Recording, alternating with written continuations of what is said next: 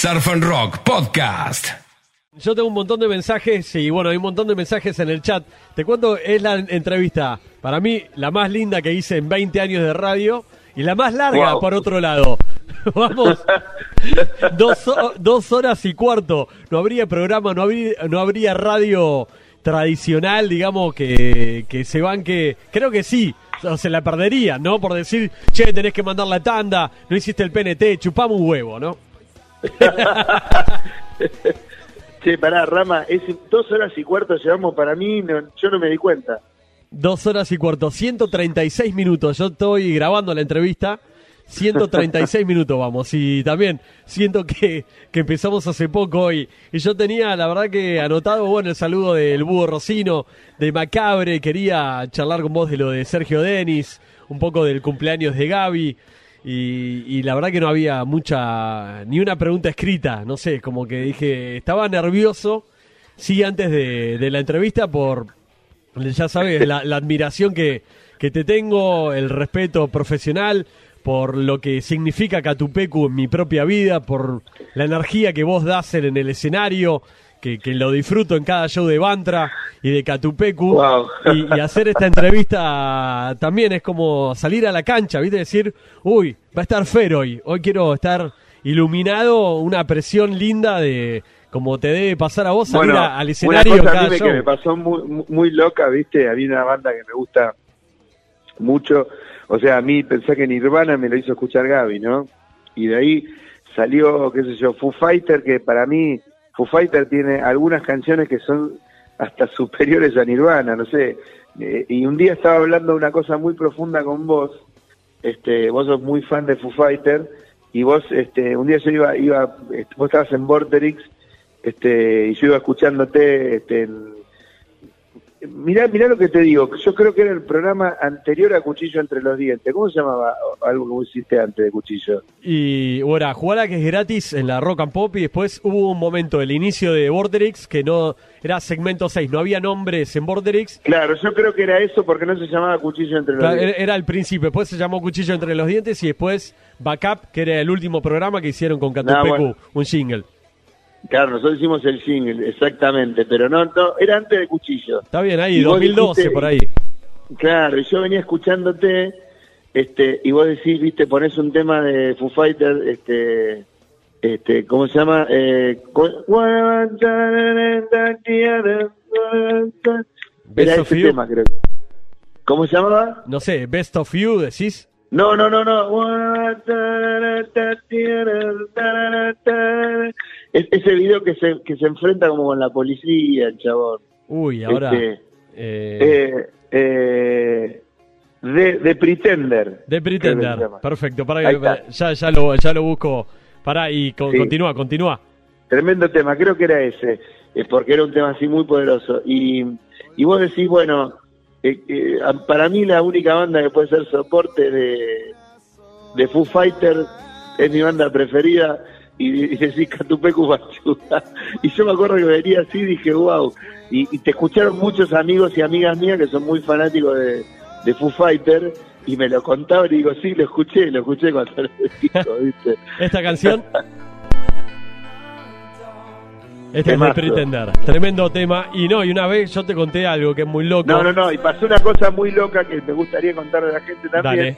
que fue en el, en el primer show de Bantra en Lucil, que fue un momento muy emocionante, que te acordás que estaba mi vieja Dominga, bueno, fue, fue un momento increíble, y, y yo bajo después del camarín, porque eh, Lucil es alucinante, amo Lucil, ¿no? Y, y, pero es un camarín chiquito, entonces después bajamos y estábamos con toda la gente de la familia, que yo familia la llamo siempre los amigos, eh, los de sangre y, los amigos y amigas elegidos que pa- pasan a ser tu familia, hermanos y hermanas, ¿no? Y estabas vos, y estábamos, eh, me acuerdo que estaba, estábamos hablando, estaba Jerry Gerger, que es mi gran hermano y eh, abogado, ¿no? Nue- Nuestro también. Y estábamos hablando con vos y yo te hablé todas unas cosas, no sé qué, te digo, y, y te digo de Best of You, ¿viste? Y hablaba de ese tema, porque vos me hablaste de Lila, que vos le decías Lila, que es el tema de la canción que faltaba. Sí. Entonces yo hice como una analogía hablando de eso y que era la canción que faltaba y que ahí estaba Gaby, hago toda una analogía y digo, bueno, viste como, y entonces digo en Foo Fighter, Best of You, y vos levantás el brazo y me mostrás que yo no sabía que tenés un tatuaje que dice Best of You. Sí, es verdad, me acuerdo perfecto. Y esta es la canción.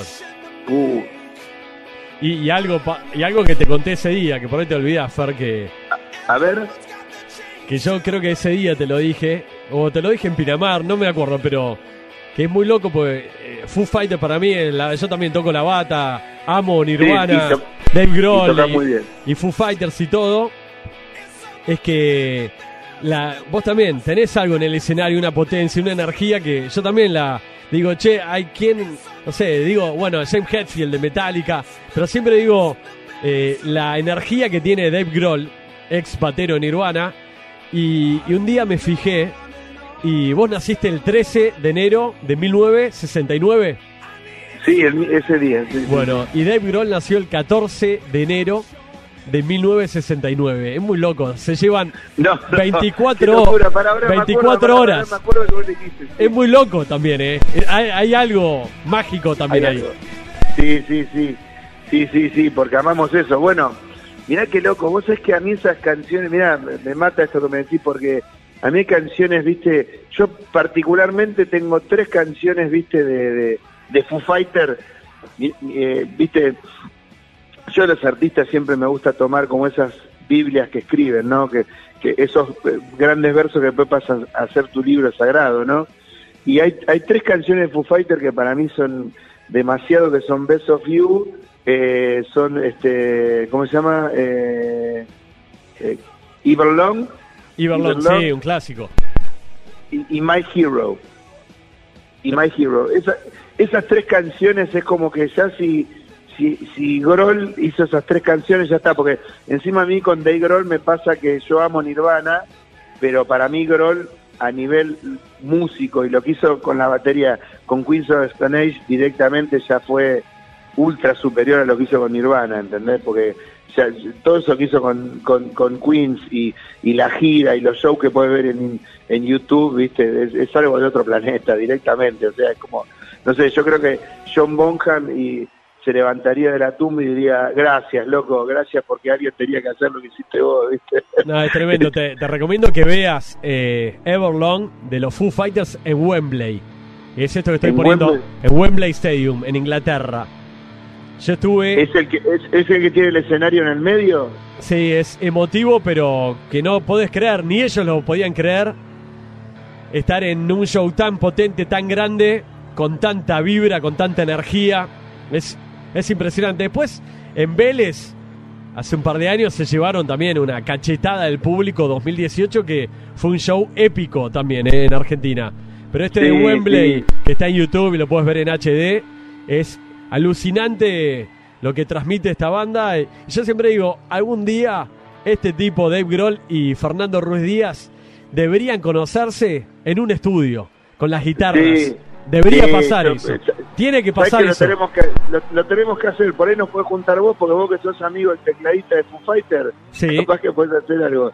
Sí, a mí me encantaría. Vos es que a mí me pasó con Foo Fighter que no pude verlos en vivo nunca, porque las veces que tocaron en Argentina yo estaba de gira, ¿entendés? Y, y, y nunca pude. De, de hecho, el Vélez, a, a mí quizás la banda que más me gusta de los últimos 20 años es Queens of the Stone Age, ¿viste? Y, y, y no, lo- no los pude ver. Tocaba junto Foo Fighter, que me encanta, y, Queens of Stone Age, que me encanta. Y, y tocaron en Vélez, que eh, queda a 20 cuadras de la sala de Villaluro, ¿viste? Total, es verdad. no, no pude ir, pero qué sé yo. Bueno, eh, creo que, la, que- creo que la historia más linda que tiene Foo Fighter es con Everlong, que lo cuentan en el Storytellers, es cuando el, el maestro de- de- del rock, como el espineta norteamericano que es Bob Dylan, este, viste esa gran anécdota que, que le, le tocan el tráiler en, en una gira que no me acuerdo qué era, si era La Palusa o qué era, este, le tocan la gira, viste, y el, el- el- perdón, el tráiler a, a, a Dave Grohl y le dicen, che, escuchame, está Bob Dylan que quiere hablar con vos. ¿Cómo Bob Dylan que quiere hablar conmigo? y entonces dice, sí, sí, está, está acá. Entonces dice, yo salí, lo vi a Bob, que estaba en la oscuridad, al costado del tráiler, medio escondido, envuelto en humo, porque estaba fumando un cigarrillo, y le dijo, viste, con la voz, y él hace la voz de Bob Dylan, eh, que te habla así, viste, y le dijo en inglés, este, hey, me encanta tu canción esa, Everlong, me encantaría un día hacerla con ustedes. y dice, bueno, yo me morí, viste. Entonces, este, yo creo que ahí representa, ¿no? Que si viene Bob Dylan y te dice esa canción, para mí Everlong son esas canciones que están conectadas, o Best of You, o, My Hero, viste, con, con, con el éter, viste, directamente, qué sé yo. Y qué loco también, otro, otro ejemplo de muchas cosas, ¿no? De Igrol que que qué sé yo, que es un tipo que le pasó la muerte de Kurt Cobain, viste, como, no sé, como a Germán Dafuncho y a Moyo y a Arnedo, que, que les pasó la muerte de Luca y, encima después hacen, viste, unas bandas que te rompen la cabeza, ¿no? qué loco, boludo. La verdad que sí, hay que, hay que concretarlo. Algún día hay que concretar que este tipo Yo te juro que me, conozca a vuelvo Catupe loco. Cumachu, que conozca a Bantra, que, que te conozca a vos y que digan, mira, ni se hablen, entren a un estudio, cada uno con su guitarra, su amplificador y hagan lo que quieran. Sí. Sería increíble. Estaría lindo, Bueno, ¿eh? Hay que armarlo. aparte, aparte si algo que nos gustan son los estudios, la- a, a ambos, los estudios, las guitarras, la batería, los teclados, los, los, los micrófonos. Y este tipo quedó enamorado con Argentina, con el público argentino. El show de Vélez fue épico, fue una cosa impresionante. Y, Tuve y la encima suerte. el último. Sí. Eh, ojo que, che, porque muchos se habían eh, vivido como vos, porque yo no pude estar, pero ese épico show que fue dentro de, de un Quilmes Rock, que, que fue que... Sí, en el que- 2012. que- en River, que llovió. River, do- dos noches de lluvia que fue tremendo, fue espectacular realmente. Ese fue la primera vez de Foo Fighters en Argentina. Después volvieron en el 2015 al Estadio Único de La Plata y en 2018 volvieron y tocaron en el Estadio de Vélez, que fue tremendo el show. El tipo no lo podía creer del cariño de la gente, del público argentino.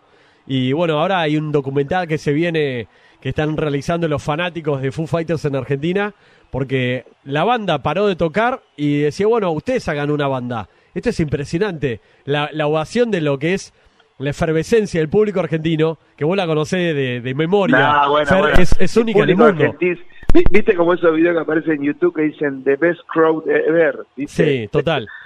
Eh, boludo, eh, o sea, o sea, eso, eso es real y, y yo he tocado, no sé, en América, en todos lados y en Europa, qué sé yo. El público argentino es impresionante, es impresionante, es algo, o sea, vos pensás que en la misma gira, mirá, algo para representar esto, nosotros estamos eh, en una de las tantas giras por Latinoamérica con Catupecu, este, nos encontramos con Rafa Vila, que era el jefe de marketing de EMI, gran amigo, un tipo que hicimos tantas cosas juntos. Pensá que Rafa Vila fue el tipo que cuando pasó el accidente de mi hermano, ya que estábamos hablando de eso, fue el primer tipo que llegó al hospital, ¿entendés? O sea, que estaban ahí los del Incucay para pedirle los órganos eh, a, a la familia y él le dijo, mira, yo soy amigo del hermano, eh, ni se te ocurra decirle porque te va a cagar a trompada y era real. Los paró él Sí. para que no me pidan los órganos, ¿me entendés? Entonces era verdad, lo, la gente me pedía los órganos de gallo, rompía todo, ¿entendés? Entonces, este, o sea, ese tipo que yo lo adoro. Nosotros estábamos de gira por Latinoamérica, nos vamos a Miami y, y los Rolling Stones largaban una gira de las 8000 que hicieron, este, te estoy diciendo año 2000, espérate, la primera vez en Miami fue 2003, 2002, 2003, 2003 creo que fue, 2003, ahí está, 2003. Entonces los Rolling Stones hacían una gira que largaba en Miami, ¿viste? Entonces, claro, él va ahí, ¿viste? Con la, los Rolling Stones son de EMI, él era de EMI, tenía, ¿viste? Camarín, todas las cosas yo. Entonces, nada, nosotros no podíamos, por, por compromiso que teníamos, ir a, la, a ver a los Rolling Stones, le quería matar. Pero bueno, no, podíamos. Entonces, este, él los va a ver y nos encontramos a, lo- a los dos días y le decimos, che, Rafa, la puta madre, fuiste a ver a los Rolling Stones. Y nos dice, no, mejor que no fueron. Dice, olvídense lo que nosotros vivimos con los Rolling Stones en Argentina. Eh, dice, eran todas limusines llegando, el campo con sillas, ¿entendés? El campo, el campo con sillas y el campo VIP, viste, todo sillas, qué sé yo, y, y el público muy frío y ellos muy fríos. Eran chabones tocando de la edad, dice, que, que, que tienen. Dice eso que, y la misma gira después lo vimos en Argentina y fue una cosa descomunal y tenían 18 años. Y yo creo que mucho tiene que ver con eso, con la conexión que tiene el público que nosotros acá en Argentina lo que tiene que somos eh, admiradores de, de un artista y somos para siempre. ¿Entendés? Tenemos como una cosa muy profunda porque es un país yo creo que se valora muchísimo la profundidad del arte, ¿viste? Y eso es, es genial. Por eso le pasó a los Ramones que, viste que en los documentales ellos cuentan que los Ramones volvían a Nueva York y se deprimían porque venían acá de Argentina, rompían todo, después volvían no pasaba nada, ¿entendés? O eh, Megadeth, que el gran canto, Megadeth, Megadeth, aguante Megadeth, Es en Argentina, ¿no? Somos Entonces, muy, muy pasionales. Mira, y hablando de la primera vez, eh, porque vos me hablás de Foo Fighters y esta radio, yo el primer tweet que hice con Surf and Rock se lo dediqué a Dave Grohl. Le dije, esta en inglés, esta radio, esta música tiene que ver con todo lo que me has inspirado como adolescente escuchando a Nirvana, después a Foo Fighters. Y es el primer tweet que salió de la cuenta de Surf and Rock, es para Foo Fighters. ¿El primer qué? El primer tweet, que, que el Twitter, el primer mensaje público Ah, de sí. Surf and Rock fue un mensaje para Foo Fighters, para Dave Grohl, diciéndole, gracias por tu música, me animé a armar una radio. Ah, ¿en serio? De verdad. Y esto es, esto es el público, esto es, esto es el Quilmes Rock 2012, este es el público argentino. Escucha, imagínate, vos Ferro que ya lo has vivido, pero mirá lo que es Sí. esto, el- la ovación del público.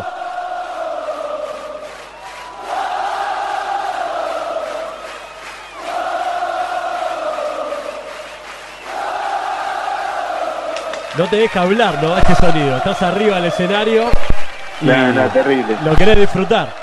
Bueno, vos sabés que Juan Manuel Marfani, que es, eh, es, eh, viste, Juan Manuel Marfani es el, eh, no sé, el que me hizo los jeans, viste, yo, no sé, yo amo los jeans y, y mis mejores jeans de mi historia me los hizo Juan Manuel, que yo lo conocí porque era el novio de María Gabriela Pumer, la, la guitarrista de Charlie. Él se hizo muy amigo de Gaby en la casa del Zorrito con Quintiero en un cumpleaños de la mujer, de la ex mujer del Zorro, te estoy hablando hace 20 años. Este, y, y bueno, lo hicimos como muy hermanos, ¿viste? Y entonces, bueno, me, me paré un poquitito porque Lina me preguntó si podía ver una película. Entonces, Claro, es que bueno. para pobre Lila, yo no sabía que estaba ahora con vos. Es la nota más larga de la historia de la radio, creo, Fer, pero es lindísima. Sí, yo creo que sí, qué sé yo. No, se puso a ver una, una peli, ahora voy a cocinar. Lo que pasa es que fuimos- comimos bastante a destiempo, entonces la cena hoy cuanto más tarde mejor, porque si no, no va a comer, ¿viste? Es- estos tiempos de- de- de- del Crown, ¿viste? Y, y Marfani un día, me acuerdo cuando fue a Vélez y después en River, y las dos veces me dijo lo mismo. Me dice, boludo, eh, con la vida que ha tenido este pibe, cómo se levantó de la nada, ¿viste? Y, y todo lo que pasó, qué sé yo, me dice, Dave siempre, me- no sé, yo siempre que lo veo me hace pensar en vos, me dice, viste Marfani, este, que ha sido vestuarista nuestro, ahora también está laburando en cosas con nosotros, este, con, no sé, estamos armando una página, viste, para vender todo el merchandising de Bantra, una plataforma para transmitir desde ahí, bueno, un montón de cosas, ¿no? Este, estoy armando también un- toda una página con los, con los vinos, viste, que viste que, bueno, mi otra, una de mis otras pasiones, yo te diré, mi pasión después de la música, Es el vino. este, es, el- es el vino y, y bueno, con mi hermano Marce Pederiti, que es una de las personas más increíbles que me pasó en los últimos nueve, diez años, es eh, increíble la- las cosas que vimos juntos y esa pasión la llevamos a hacer vino juntos. Él es igual a hacer vino con él es como hacer vino con Maradona, como jugar al fútbol con Maradona y Messi juntos, ¿viste? Este, yo lo que hago es hacer los blends y bueno, él ahora también está trabajando un poco con nosotros con eso, con, con todo lo que va a ser armar este, una plataforma para poder venderlo, porque a mí me pasa, viste, que todo el mundo me pregunta cómo y, y la verdad que lo que hacemos es alucinante, son unos vinos que no se pueden creer de la, de la calidad, viste, y, y- es una cosa de otro planeta, entonces, este bueno, es muy lindo lo que estoy viviendo y, y él es un apasionado de la vida, de la música, y, y me contó siempre eso, que cuando vio a Foo Fighter le hacía pensar mucho en, en Dave Grohl. Mira, por eso es muy loco que vos me lo digas y ahora volver a tomar conciencia de eso, que nacimos como medio en el mismo momento. ¿viste? La verdad que sí. Eh, ¿Querés escuchar los mensajes de toda la gente? ¿Estás chequeando acá tanto el chat o no? Hay un montón de mensajes que están ahí me- mandando mensajes, que lloraron en simultáneo con tus lágrimas y con las mías, porque... Dale, dale, dale, dale, por favor, sí, sí. A ver, a ver, escuchamos, algunos son mensajes, yo ni, ni los escuché, Fere, le doy play directo, ¿Te ¿queda claro? Sí, sí, sí, dale, dale. A ver, vamos con el primero. Ahí va. Hola Fer, ¿cómo va? Soy Melania. Em, quería saber eh, cuál es la banda que más te ha influenciado y por otro lado saber cuál fue tu primer recital, eh, qué edad tenías y a qué banda fuiste a ver. Besito. Uf, qué difícil. ¿Qué, banda me ha influenciado? Eh, no, no te puedo decir una porque, digamos, yo eh, te puedo hablar como de, discos inolvidables que tengo que si se termina el mundo y me tengo que ir a una isla desierta y agarrar un par de discos, me llevaría un par. Me, llevaría Nevermind the Bollocks, llegaría de, de Sex Pistols, llegando a los monos de Sumo y, Big Science de Laurie Anderson, ¿viste? Y And No Pleasure de, de Joy Division, no sé, tengo discos, ¿viste? Que tengo ahí no sé qué, me influenció, porque empecé muy chico a escuchar música yo, ¿viste? Eh, tengo como una cosa muy... A mí me influenció la música, ¿entendés? Lo que me hizo querer tocar la guitarra fue el folclore, pero porque yo nací en Santa Fe y en la casa de Horacio Ferreira, uno de los grandes amigos de mi papá, tocaban folcloristas, ¿viste? Después de un asado, que eran eh, artistas profesionales del folclore, y, yo veía unos gordos que tocaban la guitarra, que se habían comido una vaca entera y, tenían una voz, un vozarrón que no terminaba nunca y tocaban la guitarra como los dioses y yo dije, viste, flashé, entonces en mi caso la guitarra me influenció y no por Jimi Hendrix, ¿entendés? Siendo muy chico. Entonces yo creo que lo que me influenció fue la vida eh, misma de, de vivir la música desde chico, yo tengo amigos que por eran muy melómanos de, de, tener toda la colección de los discos.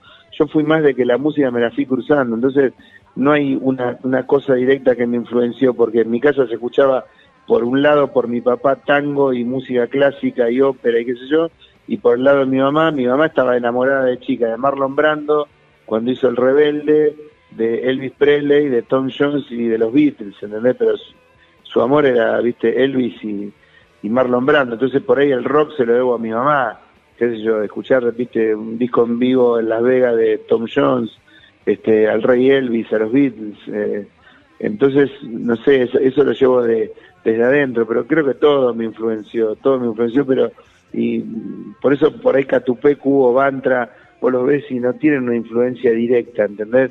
Yo tengo bandas que, qué sé yo, que no tienen nada que ver por ahí conmigo, no sé, pero qué sé yo, una de las bandas que más me gusta de la historia es de Patch Mode. Y, ¿me entendés? No sé, no, sé, la verdad que tengo mucha influencia y, a la vez yo crecí escuchando todo el rock argentino, todo, digo todo, a partir de los 80, porque yo viví en tiempo real ver a Sumo, ver a Soda, ver a los violadores, ver a los fabulosos Cadillacs, eh, eh, a los ratones paranoicos. Entonces, quizás los ratones paranoicos, yo, yo de, esa cuestión de, no sé, para mí haber visto a Luca y haber visto a, Juan Sebastián Gutiérrez en el escenario eh, es haber visto los mejores frontman de la historia de la Argentina, que yo, a Piltrafa de los violadores. Entonces, eh, yo vengo como un poco de eso, ¿no? Amanda los Pistols, que quizás el disco que, si me tengo que llevar un disco, me llevo Nevermind the Bollocks de los Sex Pistols, ¿entendés? A, a un lugar que, hubiera un pasadisco y tengo un vinilo. ¿Me entendés? Yo que amo los vinilos, amo la tecnología, pero amo los vinilos. Entonces, tuvo mucha influencia y del rock argentino sobre todo. Yo, yo, yo, yo creo o, considero a la obra de la que yo participé en Catupecu y en Mantra que, que soy un fiel representante de la historia del rock argentino. El rock argentino tiene una personalidad única en el mundo y, y bueno, nosotros somos una banda con Catupecu o con Mantra que solo podríamos haber salido de Argentina. No somos la sucursal argentina de ninguna banda del exterior. Entonces, de Villaluro. creo que viene por ese crisol, como somos los argentinos, un crisol de raza entre los aborígenes de acá y, y, los extranjeros que vinieron algunos a conquistar y, a matar a los indígenas y otros a, vivir después en otras subsiguientes este, no colonizaciones, sino emigraciones por las guerras, por todo. Entonces, yo creo que por eso si vos me hablas de una banda que para mí puede representar bien a la Argentina, se llama Sumo. ¿Por qué? Porque es una banda como la Argentina, que es un crisol de razas, ¿viste? Y vino de un tipo italiano, pero que fue el rockero más argentino que los argentinos. Entonces, yo te armaría una autopista entre Sumo y Luis Alberto Spinetta y ahí tenés todo. ¿Y ¿Cómo está el operador? eh? Te, te fue metiendo todo lo que ibas nombrando de fondo. No sé Todo, si, todo, todo, si ibas ahí con un oído escuchando diciendo, che, mirá cómo está Rama, eh, tiene un operador. Impresionante. Bien lo ahí. iba escuchando, lo iba escuchando. Perfecto, yo estaba muy concentrado en mi rol de operador. Me encanta operar. Algo que también siempre quise fue cuando empecé a hacer radio. Dije, bueno, me gustaría aprender a operar. Después, bueno, me gustaría saber eh, musicalizar y todo. Bueno, y terminé instrumentando todo en esta radio. Vamos con otra pregunta, otro mensaje.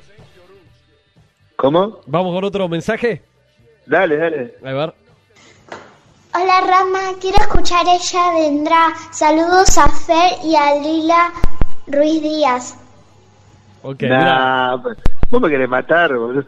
Eh, Mensaje, yo te dije que, que no los... eh, ¿Qué canción pidió? Ella vendrá. Ella vendrá. Uh, qué linda, qué linda canción y por supuesto que la, la tenemos para compartir acá porque hay un operador que está on fire. Vos lo pedís vos lo tenés, Fer. Dale. Acá Facu desde Nueva Zelanda, Rama, qué lindo. Linda entrevista escuchándote, este mandó ahí en, en texto y un CD de Catupecu desde Nueva Zelanda, Fer. Mira Nueva Zelanda, la tierra de los, de los increíbles All Blacks. Total. Bueno, vamos con otro, a ver. Buenas tardes, Rama, desde acá de Santa Fe, quería mandar un saludo a todos. Y nada, Fer, tremenda banda. La cantidad de veces que acá en Santa Fe vi Catupecu fue, no sé, genial, genial. Muchísimas veces y jamás salí tan cebado de un poco de Catupecu. Abrazo grande y bueno, lo mejor, aguante. Martín ahí, desde Santa Fe. Uy, mi tierra, Santa Fe. Este, que vos sabés que una cosa muy linda de Santa Fe es que ahora pusieron un protocolo para que pueda la gente volver a juntarse en las salas de ensayo y en los estudios, ¿viste? Este, o sea que eso es alucinante y me pone muy contento, muy contento y espero pronto poder volver a ir a Santa Fe, a mi tierra natal, a ver a mi familia de sangre y a volver a tocar en Tribus Club de Arte, que es un lugar que amo, que inauguré yo tocando solo la guitarra y después tocamos con Bantra, así que bueno, espero poder ir a hacer un show de Bantra urgente a Tribus Club de Arte a, a Santa Fe, que, que, que tanto amo, que es una tierra que tan bien me hace y que está toda mi familia allá, ¿no? También. Y hablando de Santa Fe, ¿volviste a tomar contacto con César Andino de Cabezones? No, hace muchísimo que no hablo con él.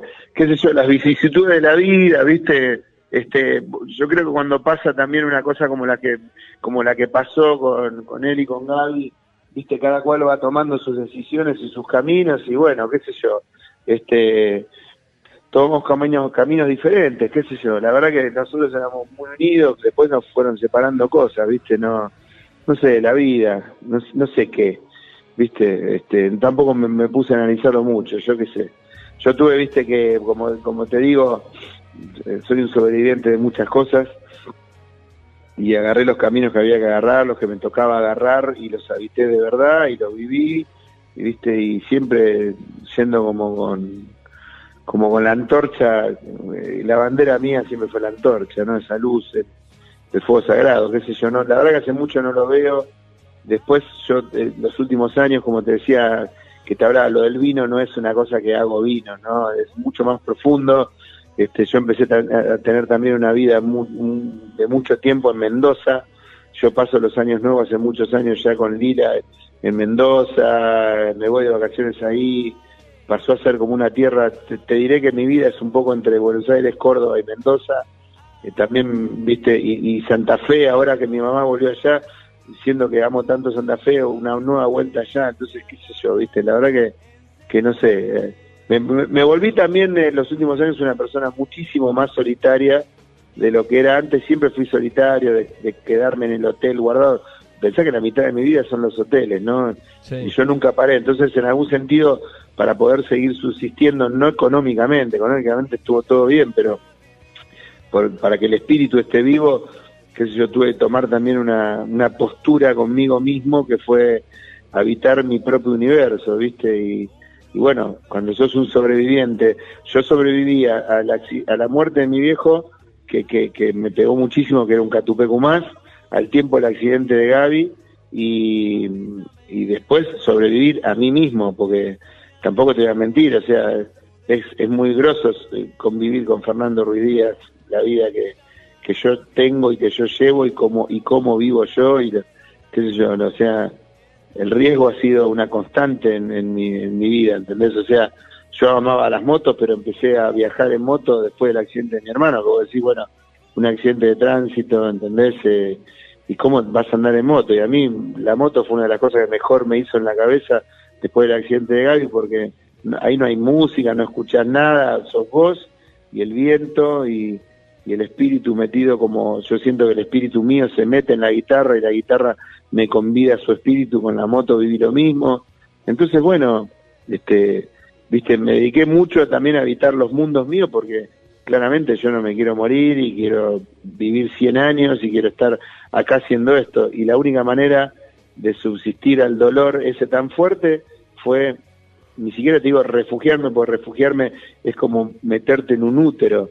No, refugiado no, vivir realmente lo que me tocaba vivir y con la sinceridad que, que tenés que no mentirte a vos mismo, ¿entendés? Entonces, bueno, eh, eso me llevó mucho trabajo conmigo mismo y, y quizás hubo cosas, no sé, que con César que hicieron que no nos veamos más, ¿viste? No, este, no sé, tengo mis cosas, tengo mi libro escrito sobre todo esto, mi libro interno, quiero decir, no está escrito en papel, ¿no? Pero, pero, qué sé yo, no, la verdad que no sé, no sé, la, la, vida me fue llevando por senderos que, que yo lo que hago es actuar, viste, actuar de verdad, no actuar de, de, de, actor de, de, hacer un papel, no, no, no, de actuar de, de, acción, viste, y bueno, la acción me fue llevando por caminos que, que son los que me traen hoy acá y en algún sentido el accidente de Gaby fue ayer y, el, y, y, también fue hace 14 años, ¿entendés? Que es una vida. ¿Me entendés? Y sobre todo después que nació mi hija hace siete, pasó a ser como también, hay muchas cosas que antes me hacían mal, pero les daba bola o, me importaban un poco, ahora ya no, ¿viste? Después que nació mi hija ya como que tampoco tengo tiempo, ¿viste? Para dedicarle a cosas que, que no, porque hay, hay, hay dos energías que requieren como mi atención, que son la música y mi hija. Y entonces después, en algún sentido, todo lo demás no, es como que yo vine al planeta a eso, a ser padre de Lila y a ser eh, el músico que, tengo que ser, ¿viste? Y, yo soy músico, soy escritor, soy cantor, soy guitarrista, soy bajista, soy todo lo que me propongo ser dentro de esto. Me gustaría hacer muchas cosas más, pero no me va a alcanzar la vida, ¿no? Y, y entonces, bueno, por eso cada universo que habito, ¿viste? Qué sé yo, no sé, las motos se fueron convirtiendo en una pasión para mí y ahora con otro hermano que conocí hace unos tiempos, que es Santiago de Hot 1971, que está ahí en el Tigre, tiene un taller increíble y nos hicimos hermanos y estamos armando, viste, eh, no sé, una cagua del año 80 y es como poner en, revivir, viste, algo que estaba ahí, que estaba quedado, y fabricar y construir, y es lo mismo con las canciones, y me inspira, y manejar el auto, y subirme al, al Mustang, ir con Lira a la ruta, hoy salí a dar una vuelta, porque fuimos hasta la dietética a comprar unas cosas, y dimos una vueltita, y no sé, viste, qué sé yo, yo me dedico a vivir las cosas con pasión, y también vivir las cosas con pasión y con la sangre que te hierve, ¿entendés? Eh, significa también dejar muchas cosas, este, ¿entendés? O sea, en la vida que yo llevo, dejas muchas cosas, perdés muchas cosas y, bueno, ese es parte de este camino que, es un camino muy fuerte, muy fuerte, muy heavy, muy que no es para cualquiera, ¿viste? O sea, en algunas cosas me considero uno más, ¿viste? Pero quiero decir, no es para cualquiera que no cualquiera puede soportar esas cosas. Cualquier otra persona, yo pienso que, que después de haber vivido la vida que yo viví con Gaby, lo que vivió, se hubiera matado, ¿viste? Y yo agradezco que la fortaleza de mi espíritu, que no es ningún mérito mío, eso es algo que, el talento, la fortaleza del espíritu es algo que yo creo que te viene dado, ¿viste? Un poco también, y bueno, lo agradezco porque podríamos no estar hablando en esta nota, Ramita, y podríamos no haber hecho, eh, yo y todos mis alter egos, nunca más una canción, ¿no? Hoy, hoy digamos, la extensión de mis alter egos son este Charlie Noguera y, Juli Gondel, que son las personas con las que estoy tocando, que son dos animales de la música, dos terribles músicos, artistas, y yo estoy viviendo esto y lo estoy viviendo así y qué sé yo, así vivo la vida, ¿viste? No eh, a veces me cuesta acordarme del pasado porque estoy viviendo tanto el presente que no me alcanza el día para vivir todo el presente que quiero vivir y que necesito vivir y que necesito vivir para transmitir. Yo vine a este planeta a transmitir música, en este momento la estoy atravesando con Mantra, con Juli, con y qué sé yo, y estoy hablando con vos como con una frescura y con una naturalidad que, que la verdad que me encanta, me encanta que yo yo en este momento estoy feliz y en este momento no de mi vida, en este momento ahora, acá hablando con vos estoy feliz y eso me pone feliz. Gracias, Fer. Salud y levanto acá la, la copa con cerveza que tengo para tomar un trago. Salud. Salud. Y vamos, 171 minutos. En algún momento vamos a terminar la entrevista, pero eh, hay un montón de mensajes y siguen entrando mucha gente que dice, che, ni fui a cenar, sigo acá prendido a la radio, que es lo, loco, ¿no? Cuando decís, no puedo bajarme del auto porque estoy escuchando tal entrevista en el auto, en la radio, o, voy a cenar, pero no, pará, que quiero estar, ni siquiera estás mirando, pues la nota la escuchás, pero viste es que estás mirando el estéreo del auto, o estás mirando la computadora o el celular, eh, porque estás mirando desde dónde sale esta entrevista, ¿no? Sí, yo la nota más más más eh, perdóname, más larga que he hecho en mi vida. Mirá, lo loco, mirá una cosa que me, deja pensando, ¿no? Este, las últimas dos notas de radio así eh, profundas y largas, con tiempo, qué yo, que, que, he hecho es esta y una nota que hice con otra persona, que es otro hermano que, que admiro y adoro mucho, igual que a vos, que es eh, Gustavo Olmedo, que Gustavo tiene toda la historia de un fenómeno total, que, que, bueno, tiene toda la historia ¿no? de Catupecu y de Bantre, de todo, y la hice hace poco y vos sabés que son dos notas que terminan estando en un podcast, o sea que eh, en Spotify vos podés escuchar esa nota de quemar un patrullero que hice, o esta de ser fan rock con vos, y, y, y flasheo porque son notas que realmente, o sea, me hace pensar mucho, porque las notas en el fondo más profundas o más largas porque el tiempo hace que también puedas llegar a esa profundidad, ¿entendés? Porque si no, no podés llegar a esa profundidad, porque el tiempo te lo da, porque una fiesta no es ni el inicio, ni la parte del medio, ni el final. Y no nos olvidemos que en los finales de fiesta siempre queda muy poca gente, ¿entendés? O sea, yo lo escribí en, en, en, Musas, ¿viste? Que dice, encienden todas las luces y bailemos hasta que alguien cierre el lugar.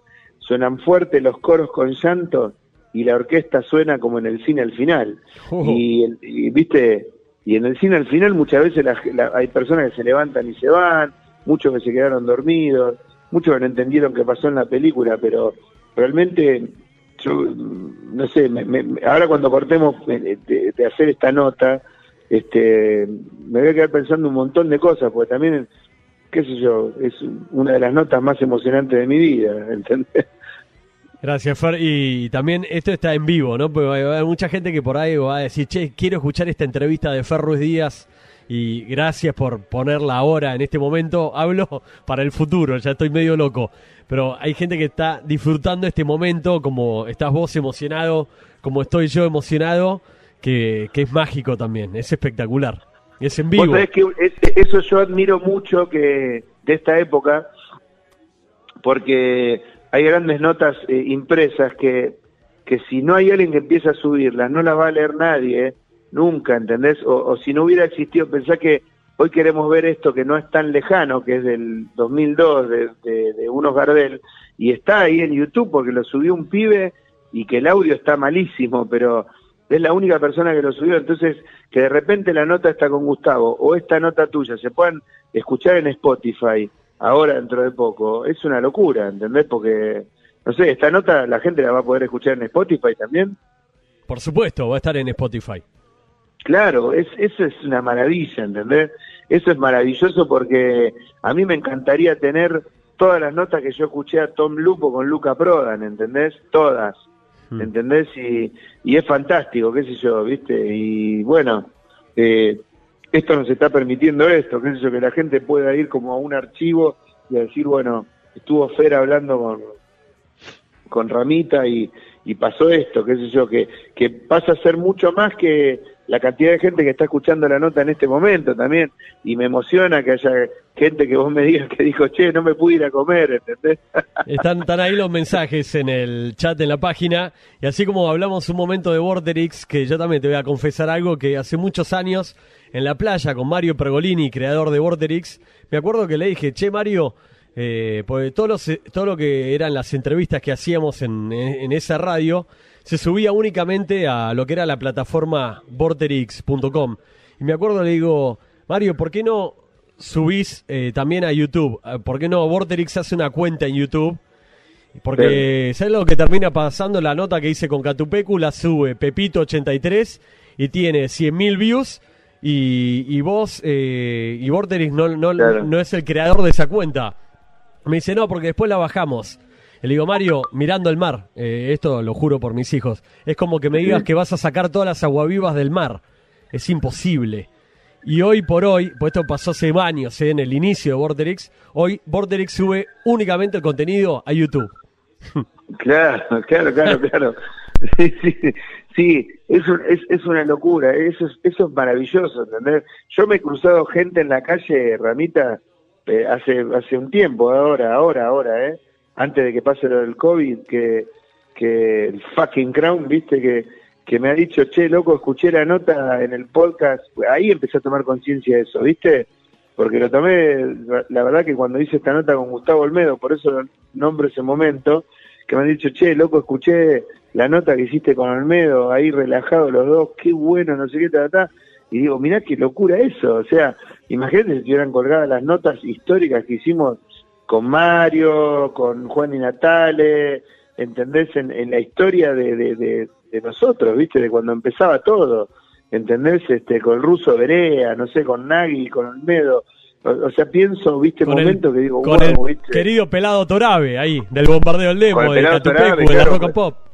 Pensá que nosotros empezamos a estar en la Rock and Pop porque el pelado Torabe, que es Marcelito Martínez, venía a ensayar nuestra sala no existía Catupecu, no existía. El primer año, el 93, que abre la sala, y él dice, che, ustedes van a hacer un grupo con Gaby, ¿no? Sí, sí. Bueno, cuando tengan algo, yo trabajo en la Rock and Pop. Y nosotros le damos a él el primer demo de elevador, y él lo pone en la, en la, Rock and Pop, ¿entendés?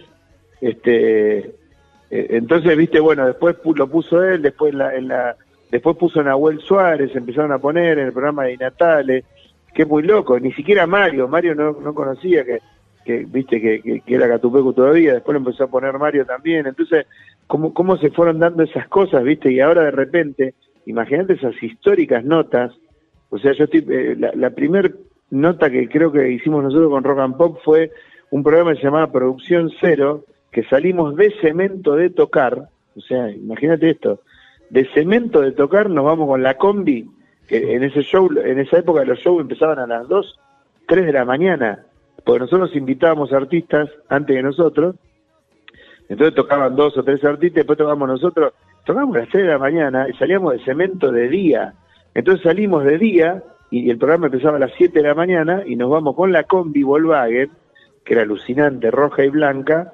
cargada de equipos con, con, todos los catupecos, los técnicos, todo. Nos vamos a la puerta de la Rock and Pop y nos quedamos con Gaby, era producción cero porque no se hacía ni en un estudio. Estaba Nahuel Suárez en la puerta de la Rock and Pop que quedaba en Entre Ríos, te estoy hablando año 90 y con Aprile, hmm. esto te estoy diciendo los primeros cementos, 96, año 96, haciendo una nota en la puerta de la Rock and Pop con Nahuel Suárez, esa fue la primera nota de la Rock and Pop, nuestra, y que estaba el pelado Torabe que trabajaba en producción en ese programa, este y ahí fue la primera nota. Imagínate si tuviera esa nota en un podcast en Spotify. ¿Entendés? Es una locura. Ojalá que lo rescaten, ojalá que en el archivo histórico de la radio debe estar, ojalá que en algún momento lo, lo rescaten, por supuesto. Yo sabes que no sé, no sé, ojalá, ojalá, ojalá, ojalá estuviera porque, qué sé yo, yo tengo grabada la última entrevista que hizo en la radio Gaby, que, es una radio de Tucumán, creo que es. La escuché, una vez la, la compartiste. Sí, sí, es una locura escuchar eso, porque escuchás a un Gaby brillante, vivo, feliz, viste, eh, y te das cuenta que, viste, cuando la gente dice, bueno, ¿cómo vendría? Y digo, escuchá esa nota, Gaby no tenía ninguna, ninguna intención de que le pase lo que pasó, ¿entendés? Entonces, eh, lo mismo que Cerati, o sea, pensá que a Gustavo le pasó esto en el último show de la gira, su cuerpo aguantó, el chabón un guerrero, boludo, le puso todo hasta el último momento de un show de la reputa madre y le pasó esto, ¿entendés? Entonces, es como que, que digo, es- esos momentos históricos, hay tantas cosas que estaría buenísimo que estén, porque por ahí vos ponés el Catupecu Machu, ponés Bantra y hay una cantidad de material que no se puede creer, pero en realidad hay tanto que no, que ha quedado ahí. Entonces, por eso para mí que quede esta nota colgada en esta época, son de las grandes cosas que tiene también esta época, ¿no? Que es Total. maravillosa, qué sé yo. Fer, eh, sabes que hablamos y lo nombraste a Santi Torres, soy director de la revista Billboard, un, un hermano mío, realmente estudiamos juntos. Hermano. Nos Sí, hicimos divino, lo- lo adoro, íntimos adoro. amigos, un gran tipo, la verdad, una gran familia y, y con él empezamos esta aventura a hacer radio juntos y me, me quedé pensando algo porque con Santi también laburamos en la Rock and Pop, yo estuve ahí siete años haciendo mi programa de radio y hacíamos una sección en ese momento que era track 1, disco 1 de una banda y estoy acá y así descubrimos, por ejemplo, que Welcome to the Jungle es el track 1 del disco 1 de Guns N' Roses. Porque todo Wow. pasa, todo queda. Es el track 1, disco 1 de Catupecu, de Dale. Wow, boludo. Me mataste. Me mataste. wow. Terrible. Track 1, disco 1. Estoy en Dale, 1997. Y hay un track que decís, bueno, ¿con cuál tiene que empezar el disco? ¿Y por qué empieza Dale con todo pasa, todo queda? Bueno, eh, primero era, era, era el tema que abría todos los shows de, de, de todos esos de esos tres años antes de que, de que, de que empiece el primer disco de Catupecu, ¿no? Después que es un tema que yo es un tema que valoro mucho porque yo en esa época yo tengo mucha memoria, ¿viste? Y, y yo empecé a usar un aporte estudio para grabar. Recién pensé que en esa época no tenía ni un celular en la mano para grabar un- una nota de voz, nada. Imposible. Y entonces, entonces, este tema, por ejemplo, yo lo compuse una noche estando solo en la sala, compuse eh, el riff, y el tema entero lo compuse, escribí la letra en mi cabeza, pero no estaba anotado en ningún lado. Entonces llegué al, otro, llegué al otro día y empecé a transcribir toda esa música y todo, y entonces se lo mostré a Gaby, me acuerdo, y, y bueno, y ahí estaba... Y entonces tiene una cosa que yo, yo encuentro temas en, la, en el inicio de Catupecu que son temas como muy serios, ¿viste? Como, como un día Zeta Bocio me, me dice en la trastienda, eh, el día que le di a morir, me acuerdo, el segundo disco de Catupecu estaba el Zeta, que después un hermano, que imagínate fue el bajista de Catupecu Macho, y yo Sí. iba a ver a Soda Stereo y asumo. ¿Entendés? Jamás me pensé que Zeta Bocio iba a ser el bajista de Catupecu después de- de- del accidente de Gaby durante un año y pico, antes que vuelva a Soda, o sea, es una locura. Y Z me dice, mira, Catupecu Macho tiene un muy mejor primer disco que Soda Stereo, me dice. y yo me quedé pensando, ¿viste? Sea, por la originalidad, por cosas, qué sé yo, no sé. Eh, Me acuerdo la palabra original, algo así que me dijo Z. Y, y ese tema es un tema que es tremendo, porque aparte me alucina la letra, ¿viste? Empieza diciendo, si pido perdón es porque yo considero, considero que no me, que no me he portado bien, yo fui primero. yo fui primero, o sea, como que lo- yo fui el que primero estuvo mal, ¿entendés? Primero en tu piel, ahora entró en la mía, porque, o sea, ¿entendés? Yo hice esto y primero entró en tu piel, después entró en la mía, después me di cuenta. Todo pasa, todo queda, no se va si no se olvida, ¿entendés? Si no olvidás, no, no, no, no se puede ir, ¿entendés? Y lo que era Catupecu Esa letra ahí. para mí es, es terrible. Sí, pero la energía que tenía ya la banda, eh, estaban. Era una dinamita por explotar. Boludo, ¿sabes lo que era cuando salíamos en los shows con ese tema?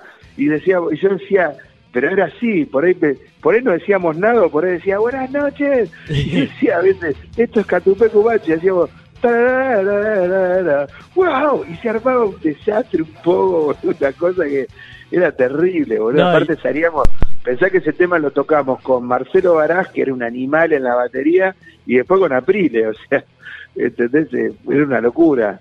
También una, una parte muy importante de la historia de Catupeco es con Marcelo Baraj, ¿no? En la batería, y por momentos también éramos dos hermanos y dos hermanos, porque estaba Mariana Baraj. Había momentos que seríamos los dos hermanos Ruiz Díaz y los dos hermanos Baraj, Mariana Baraj en percusiones, y se explotaba el tema y no sabés lo que era, era una, era una animalada. y aparte, Yo te juro que recuerdo te, decía, Frank, que es un momento, año 97, donde el Dixman era, era todo, tener el CD portátil o llegar a tu casa, tener... No, no que el CD. Primero y principal, nadie tenía un Walkman.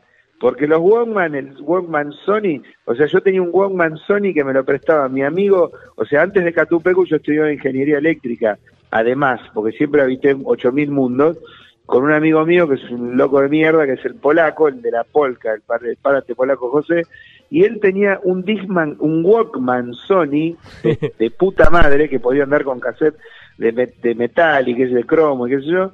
Entonces yo andaba con ese Walkman y me acuerdo que era un extraterrestre, que me lo prestaba él, ni siquiera era mío. Y nosotros, después de los viajes con Gatupecu, traíamos de afuera unos Discman Sony espectaculares y era como una cosa marciana tener esos Discman tan buenos, ¿entendés? Total. Y bueno, imagínate la diferencia, o sea, el primer tema, el tipo que yo vi con un iPod, que ya ni se usa, pues se usa el teléfono, fue Gabriel Ruiz Díaz, mm. que Betina Canari le regaló el primer iPod Nano, ¿entendés? O sea, el primer tipo que yo vi con un iPod en Argentina, Gabriel Ruiz Díaz. Nadie tenía un iPod. O sea, lo, lo, lo que ahora no, ya no son ni cablecitos, ¿viste? Ver un tipo con los cablecitos blancos no, no existía, nadie tenía eso. ¿entendés?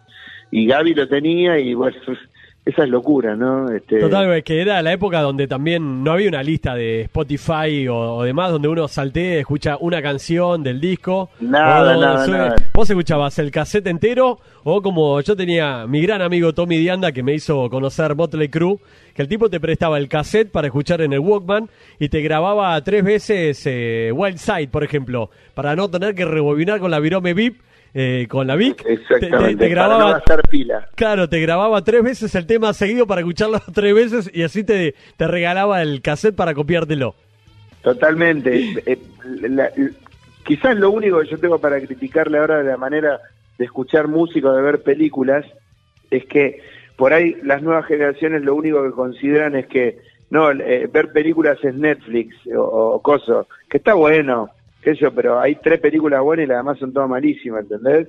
Entonces, yo, yo que soy amante, también me encanta comprar eh, antiguos Blu-ray, o, eh, perdóname, DVDs o Blu-rays o, o HD, viste, lo que sea, y tenerlos en formato para cuando vos quieras poder verlos, porque hay una cosa también que me molesta sí mucho de las plataformas digitales, es que vos terminaste de escuchar algo y en un CD si vos lo pones en el auto, que a mí me encanta escuchar en CD, es porque termina el disco y yo me puedo quedar viajando el viaje que me dejó ese disco. En cambio, esa cosa que de repente vengo escuchando una banda que me rompió la cabeza, eh, yo amo el rock argentino, pero hay un montón de bandas de rock argentino que no, no las amo, no me gustan y me hacen mal escucharlas. entonces, claro, entonces de repente agarro y estoy escuchando eh, a Luis Alberto Espineta, o estoy escuchando El Mató, Policía Motorizado, o a Masacre, no sé, digo por artista, o a Draco Rosa, qué sé yo, que, me vuelvo loco, y de, artista en castellano, digo, no, Bumburi, no sé, pienso cosas que vengo escuchando, y de repente me saltan artistas que, que no son artistas para mí, que no me gustan, que hacen una música a mi gusto de mierda, entonces me cagan el momento, entonces no me gusta esa cosa de que te lo peguen, o que, por ejemplo, que yo amo ver las películas y amo ver los títulos, porque me encanta ver el director de fotografía, quién fue, lo relaciono con otra película, ver quién hizo la música, qué canciones están ahí, las versiones que hicieron, y de repente si vos no, en las plataformas como Netflix, si vos no, eh, no pones regresar, ya te saltan a otra película y me cambia la película de golpe. Entonces, eh, lo que no está respetado en este momento es el momento sagrado que tiene el ver una película entera, eh, porque la música esa es la cagada, que los artistas lo que hacemos es hacer obras, porque yo no voy a tener la oportunidad de vuelta de vivir un año como el que estoy viviendo ahora con Bantra y de representarlo en un disco. ¿Entendés? Entonces, eh, si estamos haciendo una obra que a la vez se escueta, porque si tenés 7, 8, 9, 10 temas, no pasa nada, no pasa nada, no pasa nada. Sí. Entonces, ¿me entendés lo que te quiero decir? O sea, eh, eh, Lila es, que- para, para, eh, que querés eh, frenar un minuto, yo de paso pido, si alguien está escuchando en la cocina, papá necesita una tercera birra, por favor, que alguno de mis hijos me traiga una nueva Dale. cerveza al living de la casa mientras vos eh, hablas con Lila, organizá, porque vamos tres horas Ha- ha- y Hagamos diez una cosa, ¿por qué no ponemos un tema y, y, eh, y, eh, y organizamos. pondría- ¿Qué canción? Escúchame, yo pondría entero Ella Vendrá, que lo pidió la, la- esta nenita que no me acuerdo el nombre, que lo Dale, pidió. dale, dale, Pondría así. entero Ella Vendrá, termina y ahí estamos, dale. Dale, dale, perfecto, para que... Entero. Hacé una cosa, yo corto un segundito que hablo con Lili y te vuelvo a llamar. Dale. Dale, dale, perfecto, Fer. Ya, ¿eh? Ahí va, ahí va, ella vendrá. Chao, chao, chao, chao.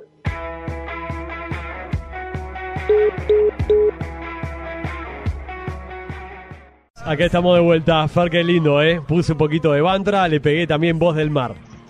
Uy, bueno, ese es uno de los temas que más me gusta de, mi vida, ¿viste? Así, eh, Voz del Mar, El Desierto de Dios. A mí me volvió a pasar que, que, que, viste, con Bantra, que, que bueno, que, qué sé yo, son esas cosas que lo arrancás y no sabés, ¿viste? qué es lo que va a pasar y, y tengo temas que temas que más me gustan de mi vida, no sé, les- ojalá alguna vez pueda volver a escribir una canción como Voz del Mar o como El Desierto de Dios, ¿no? Este, la verdad que increíble. Puse a grabar de vuelta para que no se pierda lo anterior por las dudas. Puse a grabar esta segunda parte, después la vamos a unir para, para que queden juntas en el, en el podcast, ¿ok? Buenísimo, buenísimo, buenísimo. Sí, porque es un gran momento y nada. Y aproveché y pedí, eh, pedí comida porque habíamos comido eh, tarde, porque desayunamos al mediodía, entonces viste con estos tiempos que se manejan así tan raros en esto. Y yo espero que Lira tenga hambre porque come poquito, entonces cuando no, viste, cuando no tiene hambre no, no come. Entonces, bueno, ahora ahí pedí porque nos, nos gustan unos buñuelos de, de espinaca que preparan acá en un lugar cerca y, y bueno, ahí pedí pedí eso porque ella quería comer eso, así que me encanta, viste, habitar. Y, y a mí, me, de acá Fini, mi hija de 7 años, me trajo la tercera cerveza. Esta la abro con voz en vivo, ¿eh? Ahí va. Ah, bueno, Perfecto. ahí va. Para, Uy, qué lindo, qué lindo, qué lindo, qué lindo. Aparte- Bueno, yo voy por la tercera, así que está buenísimo. Ta- Estamos ahí par y par. Bueno, para ir cerrando esta entrevista, eh, sigo con los audios. ¿Querés escuchar los mensajes? Hay un montón Dale, de dale, gente me encanta, me encanta. escuchando que dijo, "Uh, qué lindo escuchar un poco de Bantra también, eh, este bloque intermedio. Uy, vení. Acá, acá está Fini, para que te quería saludar. Acá, el micrófono. Hola, Fini. Hola. Hola. Hola, Fer. decile. ¿Cómo estás, Fini? ¿Todo bien? Sí. ¿Qué estás haciendo ahora? ¿Qué estás jugando? Eh, nada, estoy. Les estoy diciendo. ¿Qué estoy cosa? Jugando al Tutti Frutti. Al Tutti Frutti, perfecto. Ah, mirá qué ah, bueno. Recién me dijo, Tutti Fer, Frutti. vos por ahí la puedes ayudar. Una canción con R, me vino a decir. Una canción con R. eh, a ver, Ritmo de la Noche. Perfecto, listo. Gracias, Fini. Chau. Chao. Este es Ritmo de la Noche de, de- de Sacados. Bien ahí, listo, perfecto. Este es hacer radio en cuarentena también, Fer. Claro, Ritmo de la Noche. Qué, qué loco porque en ese momento, para mí hubo un momento muy muy importante en ese momento que era que era increíble, que era que era eh, que Mario Perolín tenía Hacelo por mí, este y, y Tinelli tenía eh, Ritmo de la Noche. Sí. Entonces era muy loco porque los dos programas, viste, se mataban por quién este, tenía más cosas, que sé yo, y en los dos tocaba todo el mundo. O sea, pensá que, eh, no sé, este, en Ritmo de la Noche creo que tocó Steve Jones, ¿entendés lo que te digo? De, los de los Pistols, tocó Kiss, ¿entendés? O sea, tocó Kiss en Ritmo de la Noche. Qué, qué buen momento ese, ¿no? Que Pergolini y Tinelli se, se, se mataban a ver quién tenía el mejor programa y tocaban todos los artistas de rock ahí, ¿viste? Impresionante, ¿no? Fer, para que tengo otra pregunta de Fini, porque está jugando un Tutti Frutti. Vení, última pregunta que le haces a mi amigo. Vení acá, upa. Dale, lo- las que quiera, por favor. Aparte, esta, este te puede ayudar más que papá. Eh, hacerle la pregunta al micrófono, Fer, a, a Fer. ¿Cuál, ¿Qué pregunta? Una A ver. canción de con D. Una canción con B, pero ¿qué? ¿B corta o B larga? ¿Con B o con D? D. Con D, D de dedo. ¿Con D? Eh, eh, ah, bueno, en castellano sería días intermedios, en inglés es In Between Days de The Cure, pero días intermedios Días intermedios, vale, dale. Chau, Fini. de The Listo, ¿eh? Cure. Bueno, continuamos con la entrevista, ¿eh? Se copó con la ayuda tuya de No, Tutti pero pará, pará, me mata que esté ahí con vos, o sea, eh, olvídate, Lil. O sea, pensá que nosotros estamos haciendo la entrevista, a mí me emociona que Lila, Lila es lo máximo. Vos, vos quiero, le quiero contar a la gente que yo estoy haciendo esta entrevista, porque ayer le dije, Lila me escucha, que yo te estaba mandando un mensaje que, que después lo borré, ¿por qué? Porque te estoy, yo te estaba diciendo, Ramita, qué emoción esto que me dijiste, bueno, ahora cuando pueda estoy con Lila, que yo te voy a llamar en estos días, no sé qué, y Lila me dice, no, eh, porque, porque yo te, te dije, te quiero tanto, te, te dije en el mensaje, no sé qué, y Lila me dice, no, papá, vos lo querés mucho, entonces tenés que llamarlo. Qué genial, Lila. Entonces, entonces, viste, hoy hoy ya arreglamos de que yo iba a hacer esta nota y a ella le gusta. Entonces, ella está muy fascinada aprendiendo a, a leer muy finamente con el Principito, que un amigo mío, Mati Sanabria, compañero de motos también, es de Harlero, anda Harley, este, este, y mm, ya lo voy a presentar con Santiago, que es mi, eh, Santiago y el Indio son mis mecánicos de cabecera, que son los dueños de Juan 1971, que es el taller, viste que yo hago la, y ahora estamos armando otra moto, bueno, eh, fascinados, viste, gente que también apasionada, que, que le hierve la sangre, no le circula. Este, y este chico Mati Sanabria, que a la vez tiene, viste, una, una cadena de librerías, viste, que es eh, Gandhi, este, él eh, me regaló una edición especial del Principito que recomiendo buscarla, se llama edición de lujo, que viene en una caja que es con letras grandes y están, al principio tiene como 20, 30 páginas, todas de dibujos, de, de, dibujos que no fueron al libro de Saint-Exupéry. Es una locura, te juro que esa edición es para llorar. Y Lila, la encontré porque a la mamá de Lila, Mati Sanabria, en un cumpleaños acá en casa, él le regaló este principito para que se lo leamos a Lila cuando sea grande. Entonces la mamá de Lila, a Lila le leyó ya el principito, que yo desde muy chiquita, pero ahora me acordé que estaba esto, que estaba en un, en un lugar que tengo muchos muñecos, en una de las vitrinas, que estaba el principito ahí, lo busqué y ella se volvió loca y Hmm. está leyendo sola, entonces ahora estuvo mucho tiempo leyendo ahí que ella se quiere aislar y leer, ¿viste? Y bueno, y ahora está viendo una, una película ahí de las que le encantan, creo que está viendo una serie de eventos desafortunados que es una locura también, ¿no? ¿Cuántos años tiene Lila? Creo, digo, no, está viendo esa porque se la, la puse yo. Lila tiene siete años, pero bueno, en algún sentido es mucho más grande que yo también. Se tiene que conocer con esta. Fini también tiene siete años. Fini es mi hija que tuvo el año pasado, le agarró síndrome urémico hemolítico, una enfermedad de mierda, y estuvimos en el. CEMIC.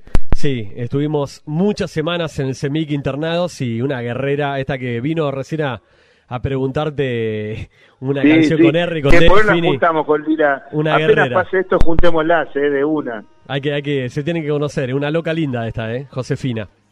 Y bueno, después también sé lo que tengo que hacer, eh, me, me tengo que ir a, a mí me encanta Pinamari. En el verano me voy a ir unos días, ¿viste?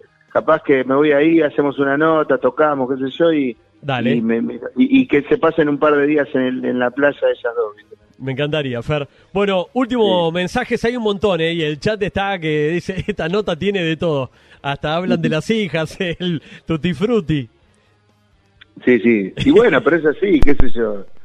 Este. La naturalidad que con la que estamos eh, charlando es lo que más me, me emociona también.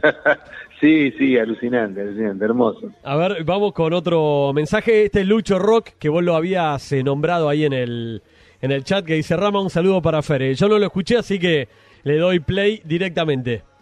Qué grande Rama, qué groso Fer, un saludo enorme a Fer. Es un tipo que más allá de lo musical y de- del talento obvio que tiene, es un tipo que me encanta escucharlo hablar en entrevistas eh, eh, y, y admiro esa memoria que tienen para contar anécdotas que es tremendo. Un fuerte abrazo, gran admiración y nada, aguante ser fan rock.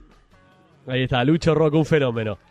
Aguante ser ferro. Che, Rama, escúchame, hay que hacer algo para, no sé, boludo, hay que agarrar alguna, viste, tiene que venir Quilmes, alguna, que, que lo ponga acá, porque está, tu radio tiene que ser este, recontra conocida, ¿sabes lo que hace falta? Vos sabés que hay una cosa que a mí me flasheó cuando, cuando bueno, no, no sé, de, de esas cosas de la gracia que tiene que del 2005 fuimos a tocar a Nueva York, viste, y de Los Ángeles y vivir esas cosas allá. Yo viví eh, allá los nacimientos, viste, de las primeras radios, que vos sabés que allá en Estados Unidos, vos lo sabés, pero hay mucha gente que por ahí no lo sabe, que vos vas en el auto, entonces tenés radios eh, online, que pero que son así vía streaming y todo, pero que las escuchás en el en, en, en, en, en el en el pasacassette. Sí, sí, radios satelitales tipo. Sirius en el exterior del auto, ¿entendés?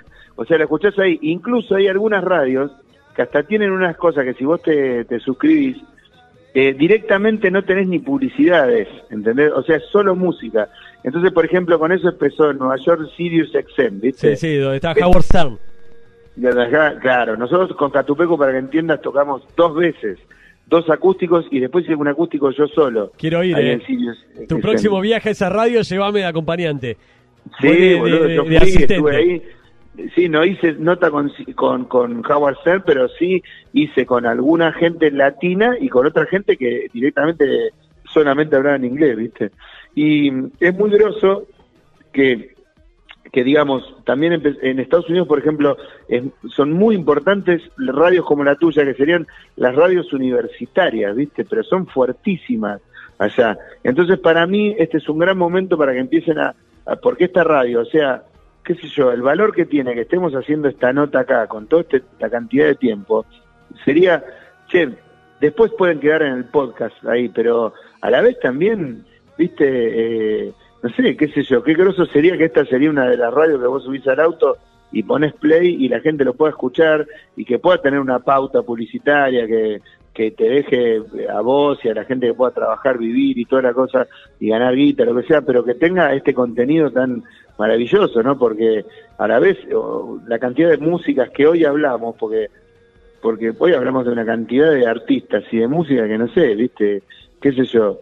Este, sí sí me gustaría un día después cuando esté este el asunto, un día me gustaría llevarme la- eh, cuando se pueda abrir todo esto, llevarme la bandeja de vinilos y llevar vinilos y poner este un día, no sé, hacer, viste así, poner música, o mismo por acá, Dale. qué sé yo, un día, Lo, lo- lo armamos, Fer, pero me encantaría eh, que tengas tu o tu programa o, o armar un programa especial ahí con, con tu No, música pero y, esto y mismo estamos haciendo ahora, pero un día no hablar y, y decir, bueno, vamos a hablar de música y poner música ahora dentro de poco, ahora en esta cuarentena de mierda. ¿viste? Dale, dale. Para, ya que ahí te, te dije que está buenísimo, te dije, che, mirá este Lucho Rock y como tantas otras bandas que están A en ver, este momento escuchando, dale, tiene dale, una dale, banda y quiero, dije, bueno, más, más que después te mando el link, que escuches la canción que más me gusta de la banda, producida por Alejandro Taranto, un monstruo y un amigo Uh, también. Taranto, sí, sí, sí, sí. Y esto es la, la banda de Lucho Rock, que recién mandó mensaje, que está ahí en el chat. Se llama Sulfúrico la banda. Y escuchá lo- el power que tiene esta banda.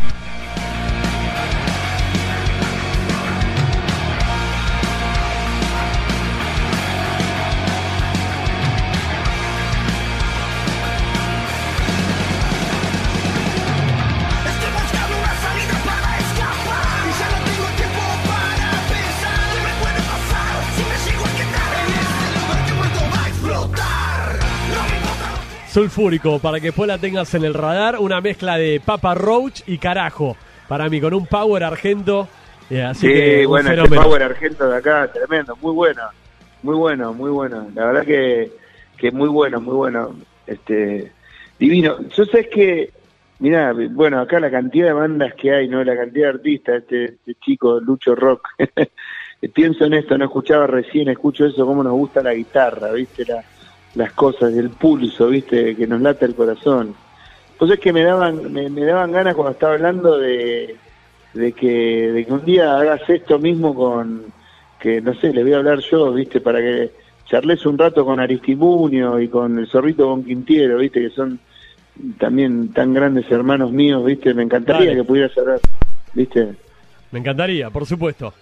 Bueno, sigo con mensajes, Fer, eh, que, que van entrando para A ir. ver, a ver, dale, dale, dale, tira, tira. Dale, va. Buenas tardes, Surfan Rock, Rama, ¿cómo te va? Hola Fer, Gustavo habla Tavo, saludos a todos. Eh, una consulta, una preguntita para Fer, si quiere contar o puede contar algo de la experiencia del tema Maleficio que grabó con la banda Carajo.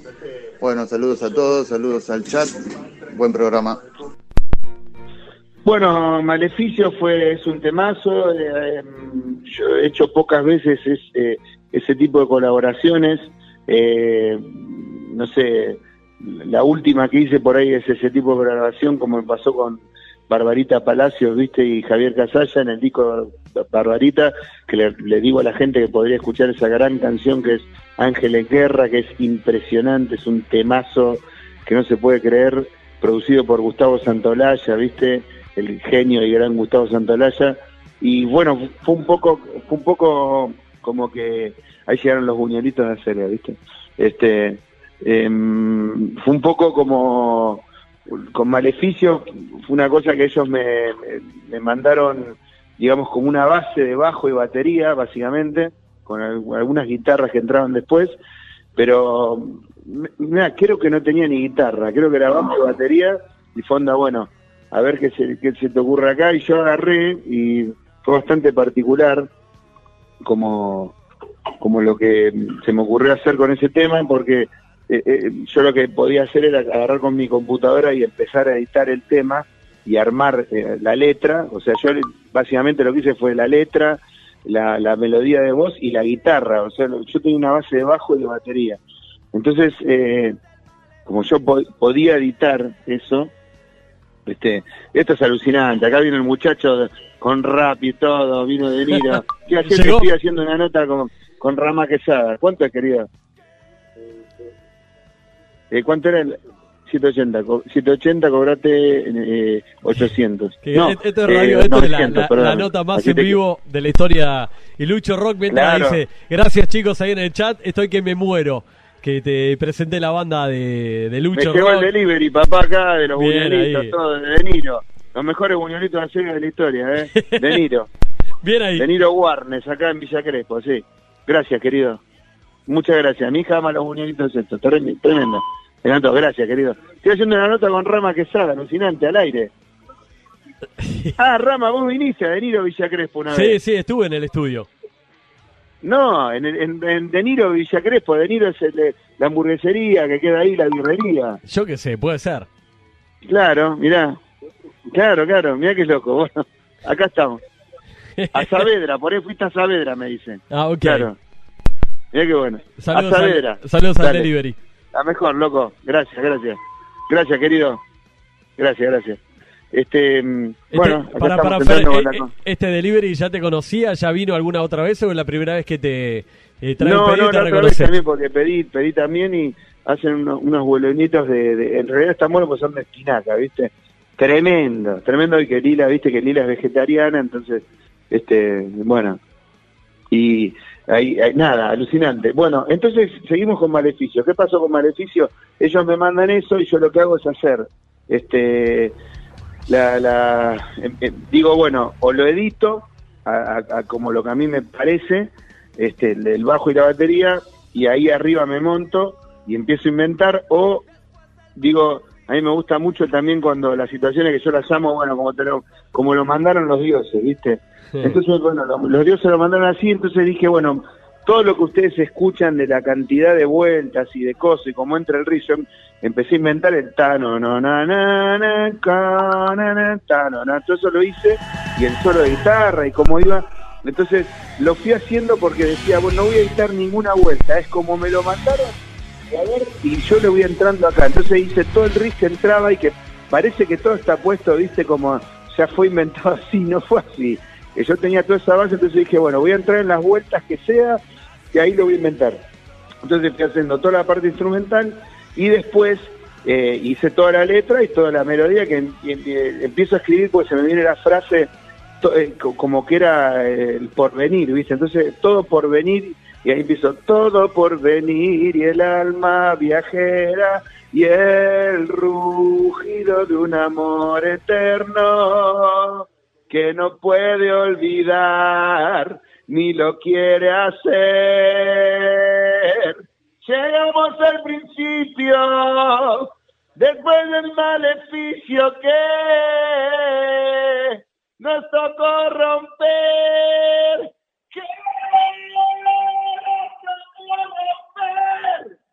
Y ahí me encanta porque viene y dice, claro, y dice, dice, morir, morir despiertos, morir despiertos, y en un sueño renacer nací sediento, pudiste calmar mi sed. Eso es lila, ¿ven? ¿me entendés? O sea, nací sediento, pudiste calmar mi sed. Di- ojo que dije calmar mi sed, no saciar mi sed. Tremendo, ahí te puse hasta un poco de, de reverb en el, en el híbrido eh, para, para cantar recién. Claro, y fue muy loco porque nunca había hecho una colaboración así, que por ejemplo con Barbarita Palacio fue diferente porque fui al estudio, ellos ya tenían el tema como la letra armada, todo. Esto, ¿me entendés? Entonces yo fui, me monté arriba del tema, canté la letra, le metí guitarras a, Ángel en Guerra, ¿me entendés? Este, y bueno, son situaciones diferentes. Este, con, con Maleficio me agarró que me mandaron una base alucinante, que incluso Andy me dice una cosa que me hizo reír, que dice, "Vi- si vos escuchás el hi-hat, me dice esto es como, eh, como inspirado en Catupecu, que es, es ese hi-hat que es como el mismo hi-hat, mirá la locura, a veces vuelvo, ese hi-hat lo inventó Gaby, porque yo había hecho el tema, pero Gaby dice, mira, tiene que tener este hi-hat que es como, como un riff, pero de hi-hat. Claro, claro, yo había hecho eso, ¿entendés? Pero tenía, si vos escuchás el hi-hat ese que es como un riff, de a veces vuelvo, es como el mismo hi-hat de Maleficio, y me contó Andy que, que se había inspirado en ese, en ese hi-hat, porque ya era un tema que, que yo iba a ir, entonces era mu- medio catupecu, ¿viste? Y es un temazo, yo creo que quedó, quedó un tema increíble que producido por el gran este, Ale Vázquez, que es una bestia, y bueno, fue un gran momento. Aparte me encanta porque, bueno, después carajo se separó y que haya quedado ya esa obra que, que hicimos juntos, este, fue una maravilla, ¿viste? Bueno, vamos con eh, los últimos mensajes para cerrar ahí, mensajes que fueron entrando en el WhatsApp y que le doy play a, a otro, a ver.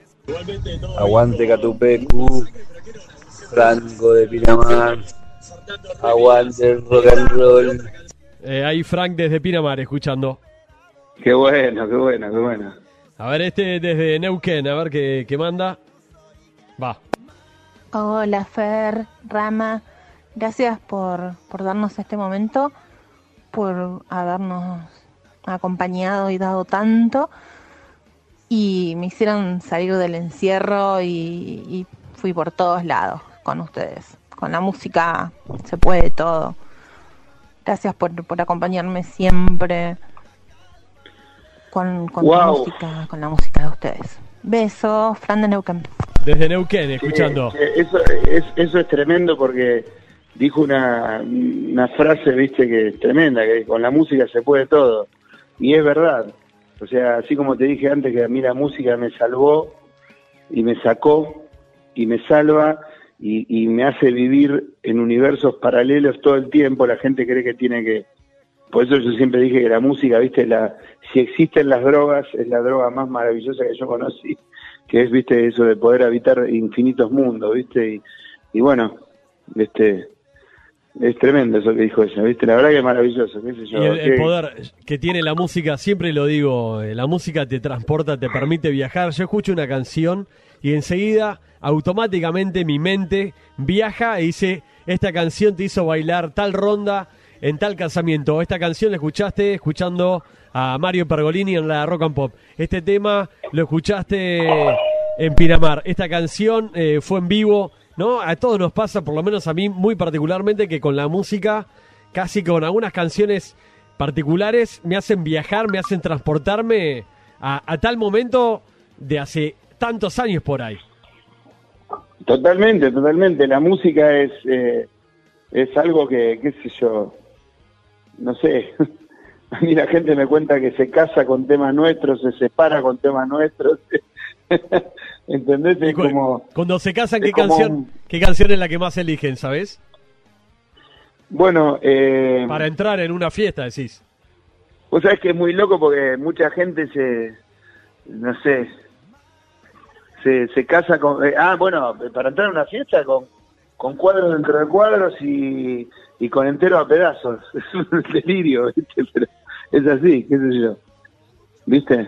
Eh, no sé, eligen eso, qué sé yo, les pasa eso por adentro y no sé, a mí me, me sorprende, qué sé yo, ¿viste?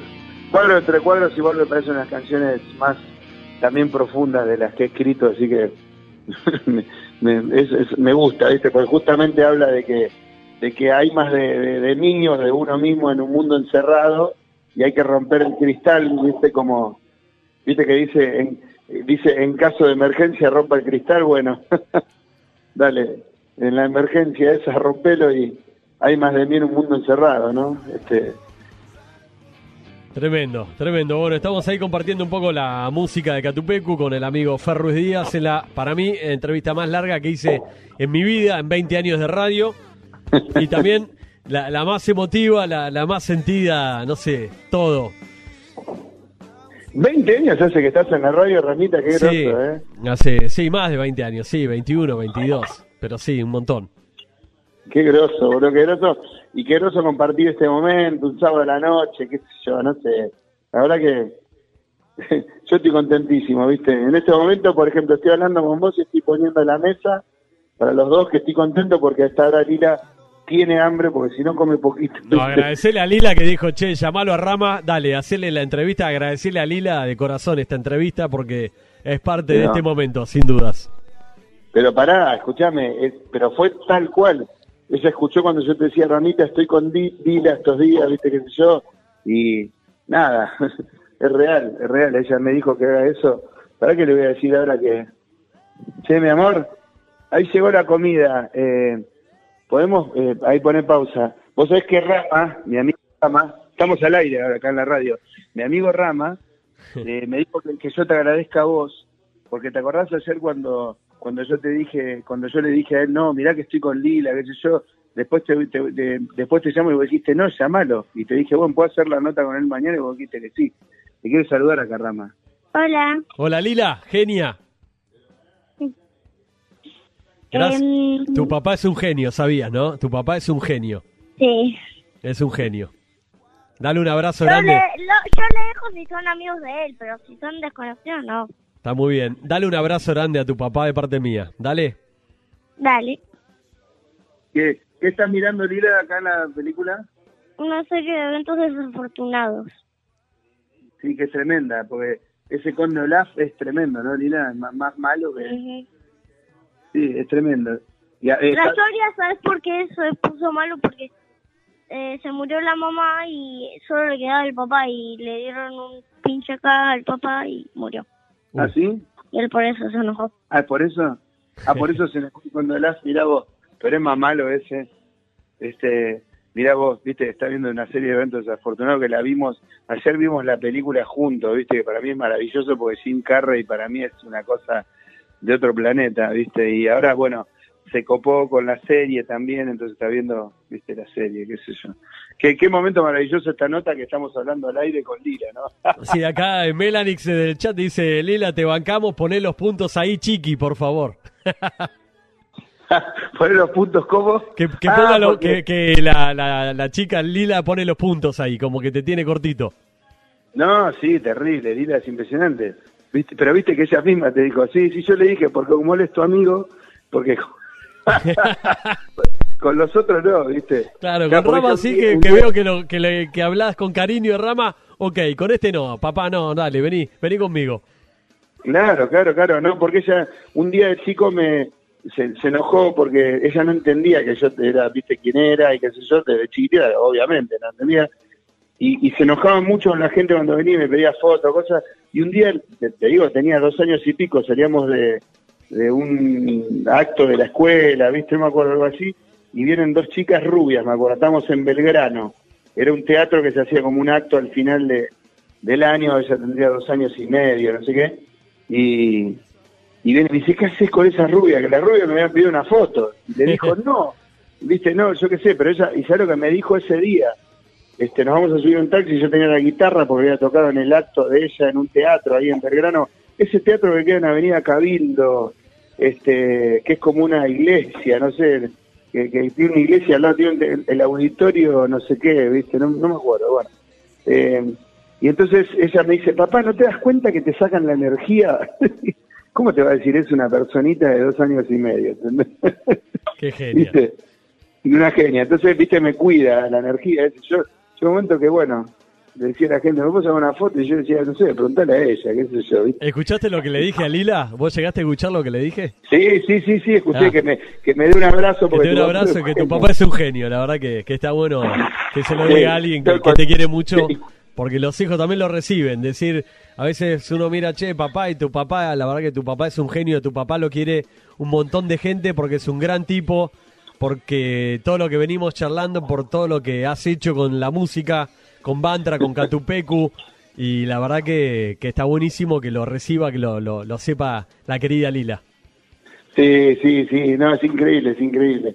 La verdad que estoy viviendo una, eh, fue, qué sé yo, eh, ella fue lo, lo mejor de esta cuarentena, ¿no? Haber compartido todo eso y tanto a mí como a la mamá, viste, en las dos casas nos, nos pasa que estar con ella, viste, es algo... Yo te juro que cuando se va de acá de casa, flasheo, porque es como, es como una alegría, viste, constante ella, entonces, viste, y hasta sus cuestiones, sus, viste, porque es como, yo creo que una gran cosa que lo, lo más importante que a mí me pasó como padre también es como verla a ella y decir, pará, yo era así de chiquito también, ¿entendés? Entonces, es eso un poco que nos pasa, por eso digo que es como estar con el principito todos los días, ¿entendés? Porque yo en algunas cosas soy muy infantil y por más que tengo 51 años, eh, viste, no sé, hay, alguna cosa que soy medio Peter Pan, viste, medio este medio Dorian Gray también, ¿viste? Entonces, este no sé, con, con, con ella me pasa, ¿viste? Que, que, que, que conecto, ¿viste? También con una cosa que es lo que te conecta a la música todo el tiempo, que es ese momento sagrado, ¿viste? Esa cosa de, de, absoluta verdad, ¿viste? Y bueno, es maravilloso, qué sé yo.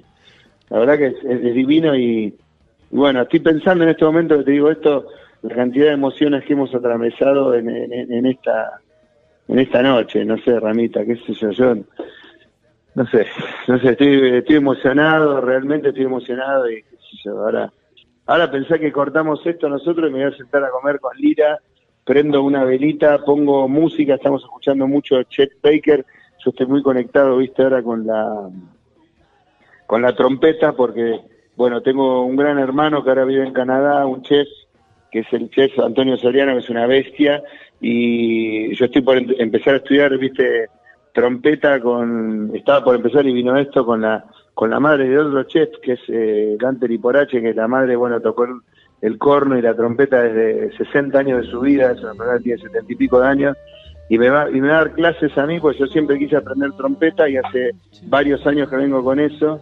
Este, entonces estamos escuchando mucho con Lila, eh, viste, claro, claro, bueno, pusiste Chet Baker. Papá, obviamente. Acá hay un operador que está afiladísimo, Fer, en esta noche. Está emocionado, pero está ahí. Está ahí siguiendo tu charla con auriculares. no para.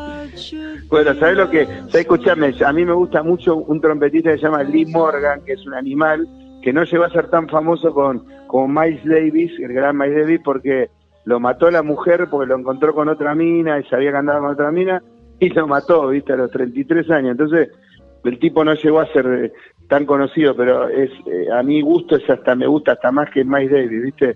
Y, y que amo a Miles Davis, ¿no? Y entonces eh, el otro día Lila eh, agarraba y me, me- un día me, me, me pone Chet Baker, que siempre escuchamos, que ahora vamos a escuchar Chet Baker, pero me pone Lee Morgan, y yo me quedé y digo, ¿y Lila y este? Me dice, papi, este es el otro que te gusta tanto, me dice. Me mató, me mató. Una, genia. Bueno, tengo ahí otro mensaje. No te tenía. ¿Y te imaginás con la trompeta en Bantra? ¿Te imaginás con la trompeta claro, sí, en, sí, de en un hecho- tema de de hecho, Catupecu o, este en- o en disco- otro momento tuyo? No, no, no, no, no. En en este disco, como, como no iba a... Este disco iba a salir este año, pero ya no va a salir este año porque nos imposibilitaron todos estos meses, ¿viste? Entonces, bueno, saldrá el año que viene y como espero que ya... eh, Soriano, que me regaló esta trompeta, una Selmer tremenda, que él la tiene en Canadá, este, entonces, este, bueno, esas cosas de la vida que todo se va cerrando, ¿viste? Entonces, eh, yo quiero quiero empezar lo, antes que se pueda y espero antes de fin de año ya estar tocando y yo creo que, que obviamente no voy a hacer cosas que haré dentro de tres años, pero pero la, la, sí, el disco nuevo de Bantra va a haber cosas con trompeta y que voy a soplar como, como, como esté soplando en ese momento, ¿viste?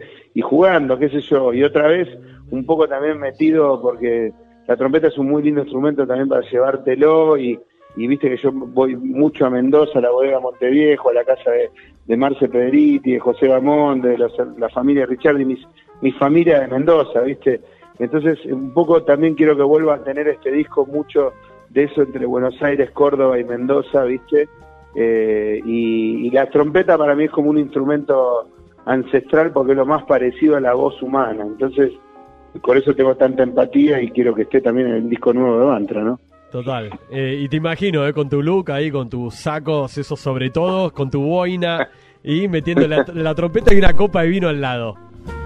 Y bueno, sí, el vino siempre, porque el vino es la bebida más, para mí más noble de todas y, y que y que me acompaña siempre, ¿no? En los, en los grandes momentos, qué sé yo. Y, así que sí, sí, estamos muy entusiasmados. Vino, eh, eh, ahora Charlie llegó de, de México, que por, por suerte pudo volver. Este, digo por suerte y por eh, mucho empuje y labor también y ayuda de grandes amigos.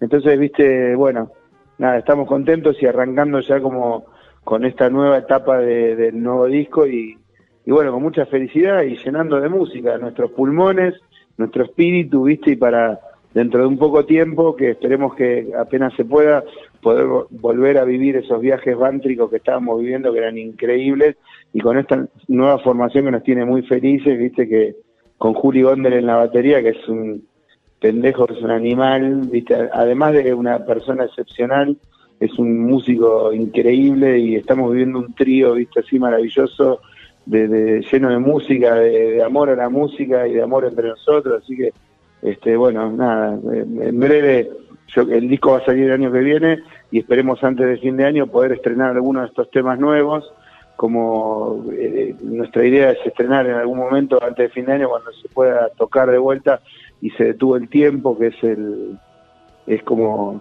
un tema que compuse eh, inspirado en mi viaje con Marcelo Pederiti, viste, el enólogo, mi hermano, este, y Elena, que es la, uno de los hermanos que son dueños de la bodega franceses, que nos fuimos al desierto de Marruecos a hacer como un trabajo que te diré que después del accidente de Gaby y del nacimiento de Lilas es un trabajo que me metió, un trabajo del espíritu, viste, me metió algo adentro muy fuerte, un trabajo chamánico, algo alucinante que fue caminar el desierto.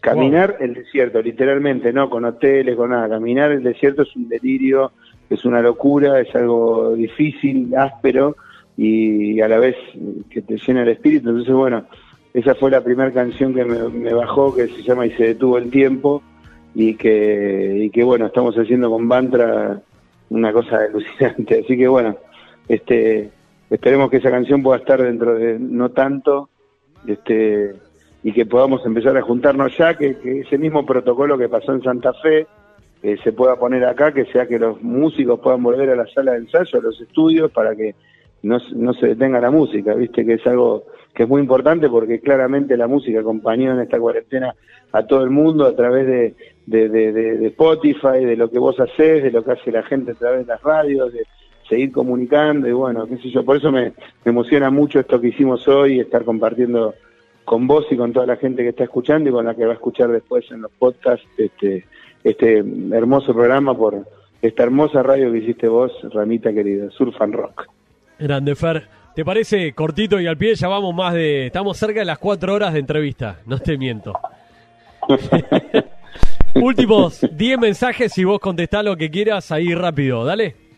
Dale, y cerramos que tengo que servir ya la comida. Dale, va.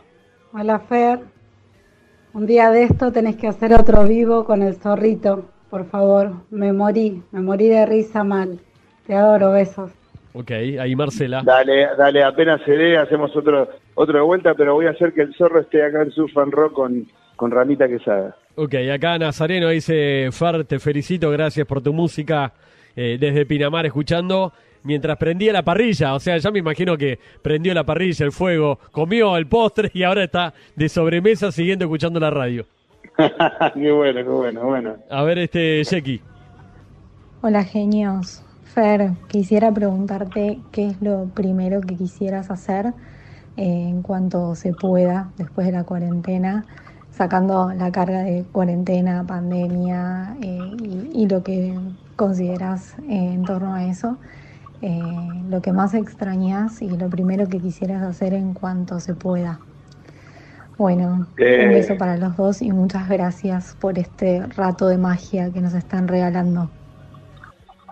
Bueno, lo que más extraño es, eh, subirme al auto negro con Lila y irme a comer a, a- algún lugar del río. Lo que más extraño es irme con ella en el auto, irme a Santa Fe a ver a mi familia y después, eh, y al mismo nivel, subirme a, a un escenario con Bantra y, poder desplegar todas la- la- la- las facetas de que incluso no conozco, porque cuando subo al escenario justamente lo que me gusta hacer es, es descubrir a ese que no conozco y subir al escenario nuevamente y a ver qué, qué sentimos de vuelta todos y todas ahí conectados en el escenario. Fer, eh, te digo algo, eh, tengo la piel de gallina, pero vos me conocés y de verdad, estoy llorando porque acabo de ver un mensaje Sí. Que dice, no tengo, yo estoy tirando los audios desde el celular de la radio, o Sí. sea, no desde mi teléfono personal. Y entró un mensaje que no lo reproducí, pero solo dice esto. Rama, soy Bife. Bife es Alexis Padovani. Mandale un gran abrazo. Me emocionó. Lo quiero fuerte a Fer. Decirle que lo voy a mensajear. Me hicieron emocionar fuerte. Qué linda nota, Rama. 13 de enero, cumple Fer y yo también. Soy Bife. No, qué locura. wow. 13 de enero los dos, Dios mío. Y, y pongo play. Yo no escuché el audio, pero eh, pocas veces se me puso la piel tan erizada como en este momento, Fer. Mm. Te lo juro por mi vida. Qué locura, sí, me está matando. Es alucinante, mucha emoción. La verdad que Me emocionas fuerte, ¿eh? Qué lindo, qué lindo escucharlos y Fer, te quiero un montón. Te mando un abrazo enorme, enorme, muy linda la nota, Rama y nada, Fer, cuando quieras, acá estoy y charlemos y qué lindo, qué lindo escucharte, Fernando. Te quiero mucho a vos, a tu familia y nada. Abrazo enorme. Si, Guau, fa- boludo, si faltaba algo, ¿no? En esta entrevista. nada, si le faltaba algo. bueno, porque este en un gran esfuerzo de producción. qué locura, qué locura, qué, qué cuán- cuánta verdad, ¿no? Cuánta verdad. Este, qué emoción escuchar a Alexis ahí, qué Y que no esté sé. escuchando en este momento la, la entrevista en vivo. La verdad que es. No, no, una locura, una locura. Yo creo que no solo es la nota más larga en tiempo de, de mi vida y quizás de la tuya también, sino que atravesamos tantas emociones que, porque viste, eh, eh, eh, en el contexto que se da también este momento es muy particular, es muy particular y muy significativo, así que nada, agradezco, agradezco a quien tenga que agradecer a las energías del universo que esté pasando este momento, viste, realmente, realmente. La verdad que sí, un, un fuerte abrazo para Alexis Padovani, a quien conociste en el Fleni. Eh, Sí, que esté totalmente. escuchando la nota en este momento también a mí me, me emociona mucho, pues he tenido también de mucha gente conocida mía del colegio, del rugby, gente del CASI, amigos del BIFE. Me han llegado en estas últimas 24 horas un montón de mensajes. Che, qué linda entrevista hiciste con el BIFE, con Alexis Padovani. Y en medio de esa entrevista habló de vos y, y hoy estoy charlando con vos y ni sabía que se conocían, que Alexis había eh, entrado en contacto con tu familia, con vos en el peor momento de tu familia, Ruiz Díaz, con el accidente de Gaby. Así que, nada, eso es algo que también a mí particularmente me moviliza mucho eh, estar, haber hecho esta entrevista con Alexis y hoy también eh, estar haciendo esta nota con vos y que se junten y, y sea algo que es, es energía tremenda. Sí, sí, sí, demasiado, demasiado. La verdad que es muy... es como, como dicen a veces los chicos, es muy mucho. Lila me decía un día, no me acuerdo de qué cosa, me decía, es muy mucho, papi. es muy mucho, ¿viste? Sí, sí, tremendo, tremendo. Bueno, eh, sé que quiero cerrar, pero hay un montón de mensajes. Acá este dice Rama, si se lo puedes pasar a, A este lo agradezco, me emociona escucharlo a Fer. Veo que dura, es largo el audio, veo si, si da y si no lo freno, pero a ver qué, qué dice. Hola Rama, hola Fer, bueno, un placer que estés ahí con el gran Rama Quesada, yo soy un fiel oyente de él y un admirador tuyo. Desde que fui, me saqué, digamos, las caretas y me empecé a abrir a la música, fui a ver eh, a ustedes en el de Roxy de Palermo, el de los arcos, el, el que era un show cuadrafónico. Tuve el lujo de verlos cerquita, de disfrutarlos. Y te quería decir que, sabes que me, cada vez que te escucho y te veo y te, y te leo y te veo a los ojos, así como en los vivos que hiciste en Instagram, me emocionás, loco. La verdad que veo en vos un tipo sincero, con mucha sensibilidad. Eh, yo te escuché la noche en que hace poco, no sé bien bien las fechas, pero creo que recordabas a tu hermano y, y estabas muy emocionado y éramos un montón y cantaste con el alma en tu casa solo y hablabas de la separación, de esto. y Yo estoy pasando por un, por un proceso similar al tuyo, en eso así de separarme, y no estar con mi hijo todos los días. Y me sentí muy identificado y me gustó tu sensibilidad a flor de piel, esa cosa de, de artista hermoso que tenés, loco. Y que te creo, ¿viste? Eso me pasa con vos, Fer.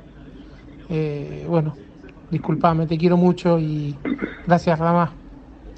Pero bueno, Wow. tengo, Wow, qué la posibilidad de decírtelo sí. ahora o Este, sí, sí, sigue el audio, pero Sí, la verdad sí, que no, bueno, divino, el día que hice es el, justamente ese vivo que hice con el zorrito, el- que, que yo arreglo con el zorro la semana anterior, que íbamos a hacer este un vivo, y él le, le venía diciendo ya lo vamos a hacer, y dijo, bueno, dale, vamos a hacerlo a tal día, viste que era un lunes, y resulta que yo no sabía de que este vivo iba a ser a, las a las 12, este, eh, en realidad un, un sábado, perdóname, un sábado, y el domingo era el cumpleaños de Gaby. 19 de abril. Entonces, yo- claro, 19 de abril. Yo entré al cumpleaños de, de, ¿cómo se llama?, de Gaby, que para mí era tan particular, festejando con el zorro.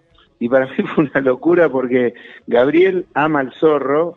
eh, Gabriel era un gran concurrente a las fiestas que hacía el zorro, siempre íbamos juntos y, y bueno, el zorro fue uno de los hermanos más importantes de la que me dio la música, que estuvo al lado mío todos los días en el hospital cuando pasó el accidente de Gaby. O sea, este, todos los días significa que venía todos los días, él con Betina, con su mujer, y venían todos los días, estaban ahí durante meses. Entonces, este, una persona muy importante en mi vida.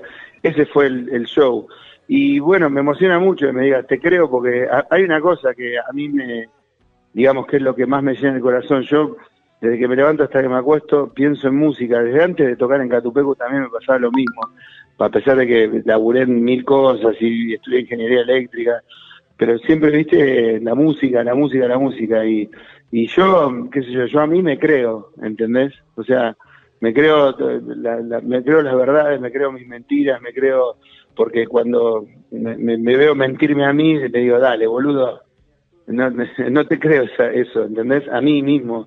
Entonces, es como que, que qué sé yo, trato, traté toda mi vida de ser sincero conmigo mismo y por eso creo que también eh, lo- la música, la entidad inmensa que es la música, los dioses, los amigos, o sea, yo me siento una persona muy querida, muy querida y realmente eh, yo, yo quiero a mucha gente y me gusta la humanidad, eh, me gustan los humanos que, que, que son que tienen espíritu, que tienen corazón, que, que, la sangre les hierve en vez de que, que les circula, viste, creo en los sentimientos, entonces no sé, como que como me creo que a mí mismo yo en el sentido de que de que creo que, que en cada escenario que subí, en cada estudio que entré, en cada estudio que entramos con Gaby, con los músicos que entramos, siempre dimos todo, ¿viste? Y di todo para, para llegar a algo, a encontrar algo.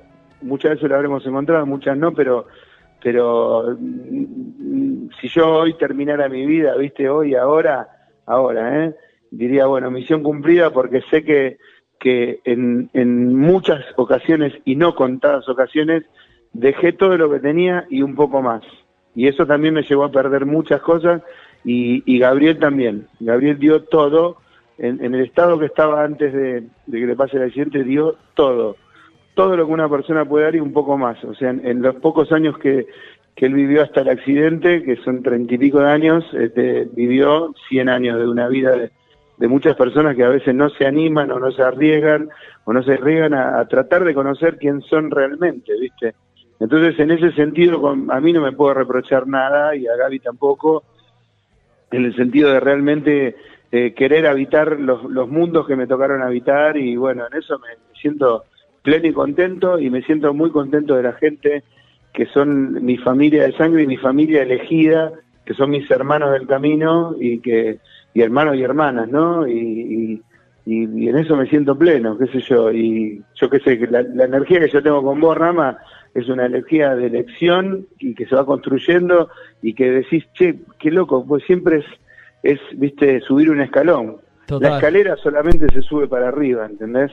La escalera para abajo se baja, pero subir es para arriba, ¿entendés? Entonces, en definitiva, la manera de pulir el diamante es ir subiendo esos escalones, ¿viste? Que a veces te llevan a un lugar que, que conoces, a veces otras veces no, y, ahí vas habitando esos mundos y de ahí na- nace lo que en definitiva sos vos, que sos tu historia, ¿entendés? Y yo a mi historia la, la viví en- de verdad y, y siento que la vida me la voy a llevar puesta.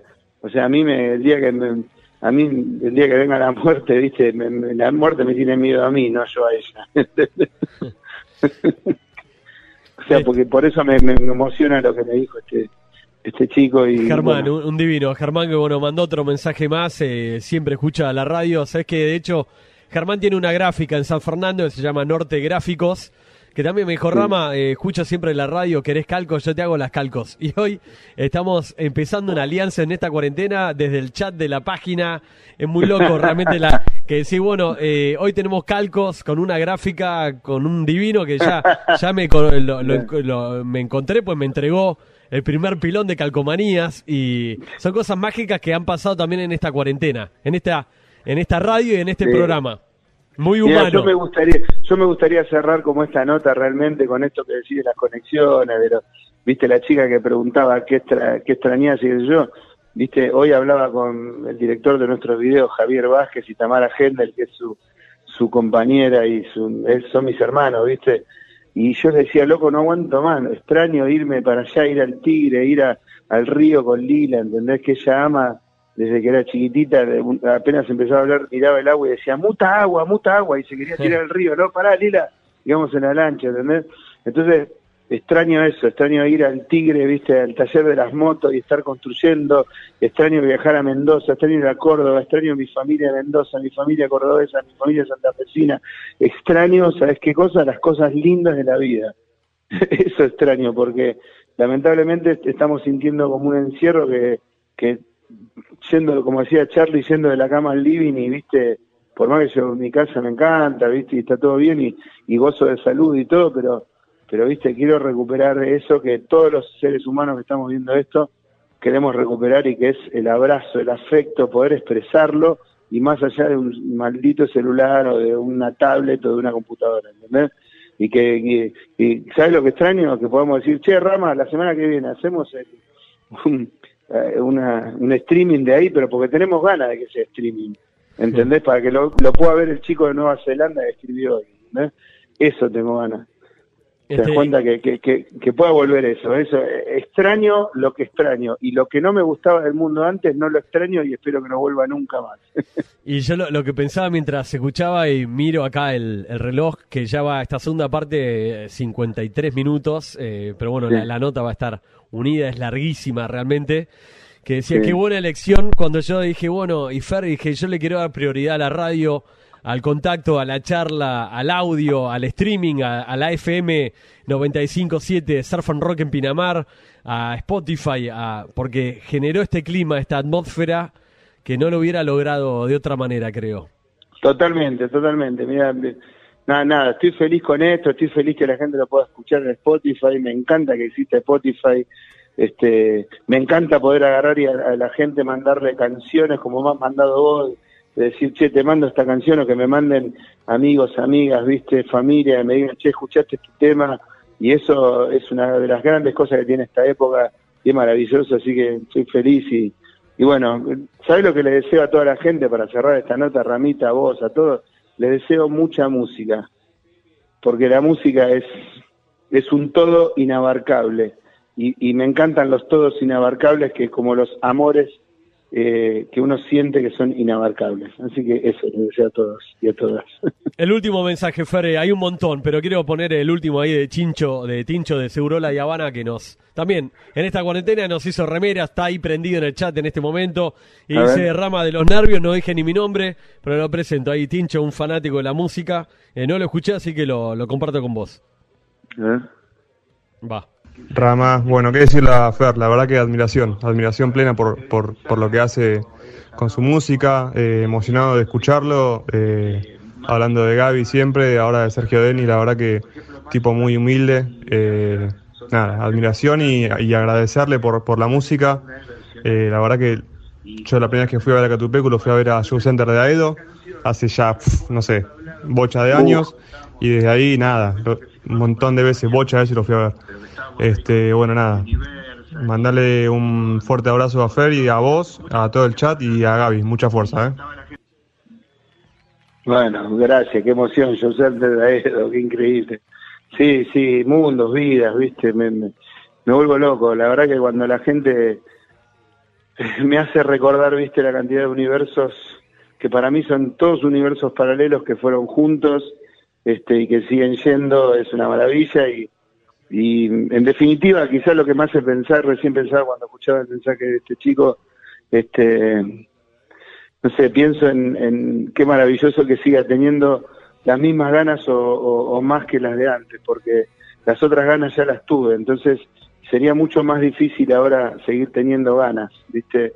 Porque ya pasó mucho, muchísimo, pasaron no agua abajo del puente, pasaron puentes, mares y ríos enteros, lagos con calma, universos de tormentas, ¿viste? Pero bueno, con todo esto yo siempre me considero que me convertí en un jinete de tormentas y, y seguir con ganas, viste, con ganas de hacer esta nota tan larga, con ganas de, de que se generen situaciones hermosas y sobre todo que se conviertan en música, con la emoción que sentí hoy cuando fui con Lila, que fui eh, básicamente la dietética a comprarle un montón de cosas para Lila y, y después eh, me acerqué hasta la casa de Charlie, hasta la casa de Juli, que están muy cerca, viven muy cerca y le llevé, viste, así unos regalitos, este, como no sé, de, bienvenida de Charlie, dije, no, lamentablemente no nos podemos abrazar, queremos hablar de lejos, con el barbijo, pero me acerqué y le dije, tomen, viste, y fuimos con Lili, la cara de felicidad de ella, que llegó Charlie, estaba muy contenta de ayer,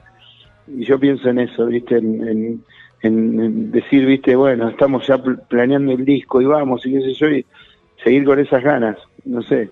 Yo siempre dije que el día que no me pase más eso, iba a ser fiel a mí mismo y, no iba a ser más esto. Y la verdad que sigue pasando y, veo que tengo como ganas para rato. Así que eso es lo más lindo que por ahí me doy cuenta con todo esto, a pesar de la cantidad de vicisitudes dificilísimas y, y muy dolorosas que me han tocado vivir, ¿viste? Como a todas las personas, no me considero exclusivo de eso, pero pero amo, tengo tanto amor a la música, ¿viste? Y a, y a lo que sucede con la música que, que ya no sé si es amor, ¿viste?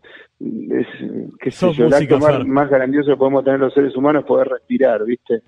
Este, y amanecer al otro día. Así que me encanta pensar que mañana viene un día nuevo, ¿viste? Que sale el sol, aunque haya nubes, y poder hacer música, que a eso vine al planeta y bueno, me, me- me quedo muy feliz después de este momento que fue una charla de música y de vida y bueno, viva la vida, viva la música. ¿no? Lo dijiste vos, creo que de esta charla además creo que tiene que nacer una canción, Fer. Lo acabas de decir vos, eh. Jinete Sí. de tormentas. Así se tiene Sí, que llamar sí. la canción. Jinete de tormentas, Fernando Ruiz Díaz. sí, sí, sí. Bueno, vos sabés que mirá qué locura esto. eh, yo dije un día esto y, y, y Olmedo tituló una nota que había puesto Jinete de Tormenta. Y yo yo realmente me considero eso, qué sé yo, ¿viste? Porque, eh, qué sé yo, cuando surfeás, ¿viste? Vos que te llamas Surf and Rock, cuando surfeás te golpeas todo y estás mucho tiempo pasando todo hasta agarrar una ola, ¿viste? Pero cuando agarraste esa ola que son 5, 10, 15 segundos, 30, no sé, es el momento más grandioso de tu vida. Y eso es lo que yo siento cada vez que surfeo una ola y se convierte en canción, ¿viste? Y bueno, ahí va, ahí va. Bueno, Ramita, Una noche mágica, Rama y Fer. Un abrazo grande de Tucumán, Gonzalo. Saludos. Hay bueno, Saludos, mucha, Gonzalo. mucha gente que, que manda mensajes. Por favor, poner mensaje. Eh, Fer, la Y verdad vos- que yo desde acá agradecerte no, no por el tiempo. el tiempo para hasta mañana para poner todos los mensajes. Es impresionante, no sabes la cantidad de mensajes que tengo en audios largos, más cortos, más... Pero la verdad que bueno, gracias a, a todos. Eh, lamentablemente es imposible poner todos al aire. Eh, y, y agradecerte por este tiempo, pues empezamos la nota siete y pico, que, ¿no? Y son las 11 y 12 menos 20 de la noche. Yo no cené, me tomé un par de birras. Eh, esto lo vas a escuchar en, en algún momento en streaming, en Spotify, en la página de la radio, Surf and Rock, y fue un momento mágico en vivo y real. Bueno, salud y ahí está, me encanta poner en Spotify, aguante Spotify, que ahí a, mi gran amigo este Agustín Guevara, que es, eh, además de ser de una banda que me alucina, que compartí con él una canción increíble que se llama La Constante, que es un temazo que después poner en algún momento, Ramita, La Constante es un temazo, me encanta la letra, este es, es- es uno de los temas que grabé en el mismo momento que grabé Ángel en Guerra, grabé La Constante con, con Insobrio, ¿viste? Y Agustín es un gran propulsor de, muy- de nuevos artistas a través de Spotify, este y bueno, me encanta que exista y me encanta, así que bueno, ahí estamos. Yo cerraría el tema, el, el- programa, si querés ahora cuando, cuando corto yo, yo pondría una, puedo pedir una trilogía de cuatro temas, puedo pedir para cerrar el programa, Sí, que para- que- seguido. ¿Para que puedo buscar una virome? Porque si no, no me voy a olvidar. Dale, Para busca van- una virome y Mien- yo voy a mientras- pedir cuatro. Dale, dejo este que me pediste de insobrio. Ahí va, eh, pará. Ahí va.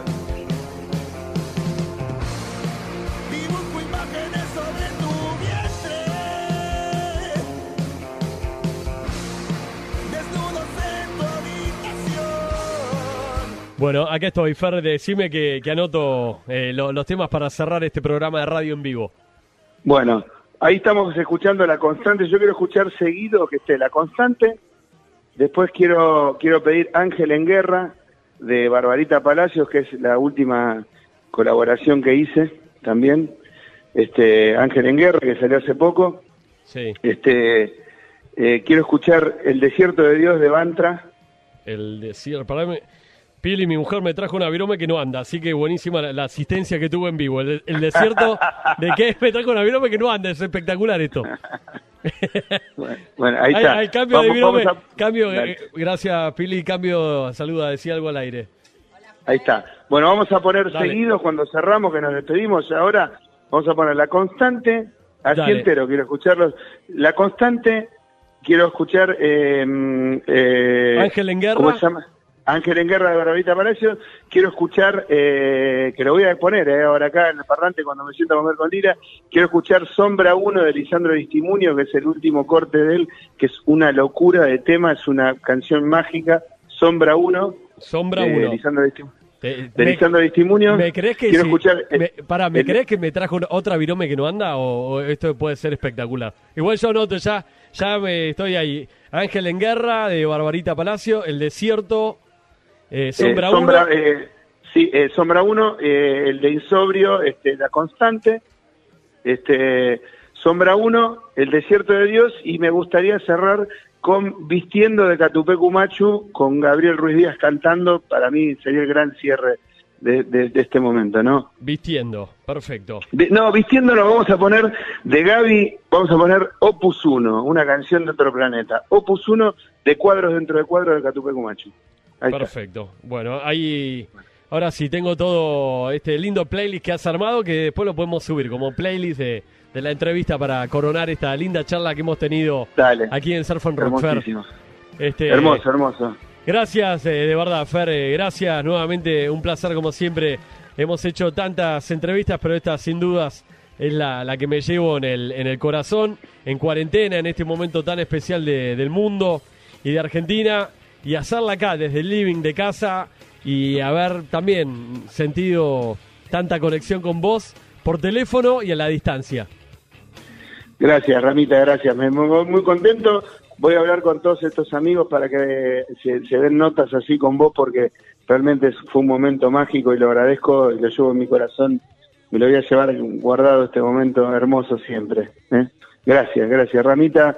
Gracias por empujar la música para adelante y bueno, gracias a todas las, las personas, las almas hermosas que estuvieron desde el otro lado, las ladies and gentlemen que están del otro lado, así que agradezco muchísimo. Gracias, gracias y estamos ahí, esperemos pronto poder volver a encontrarnos con la música en un escenario, ¿no? Eso, es- eso es lo que deseo profundamente.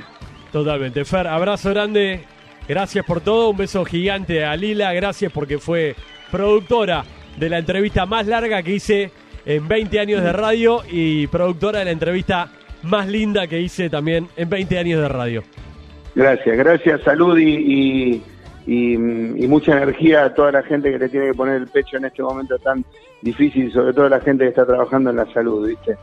Dale, Fer, abrazo, siguen entrando mensajes, saludos ahí desde el chat, desde el WhatsApp, así que, bueno, una entrevista que quedará en el recuerdo y en mi corazón por siempre.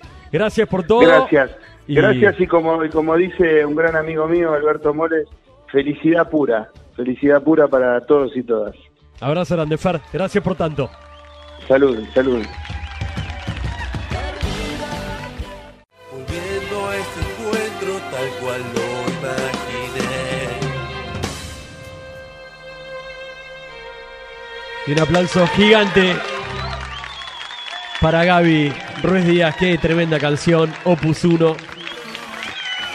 De cuadro dentro de cuadros. Tremenda canción para cerrar esta gran entrevista, este gran programa que hemos hecho del año 2002. Buscalo. Tremendo tema que eligió el propio Fernando, su hermano.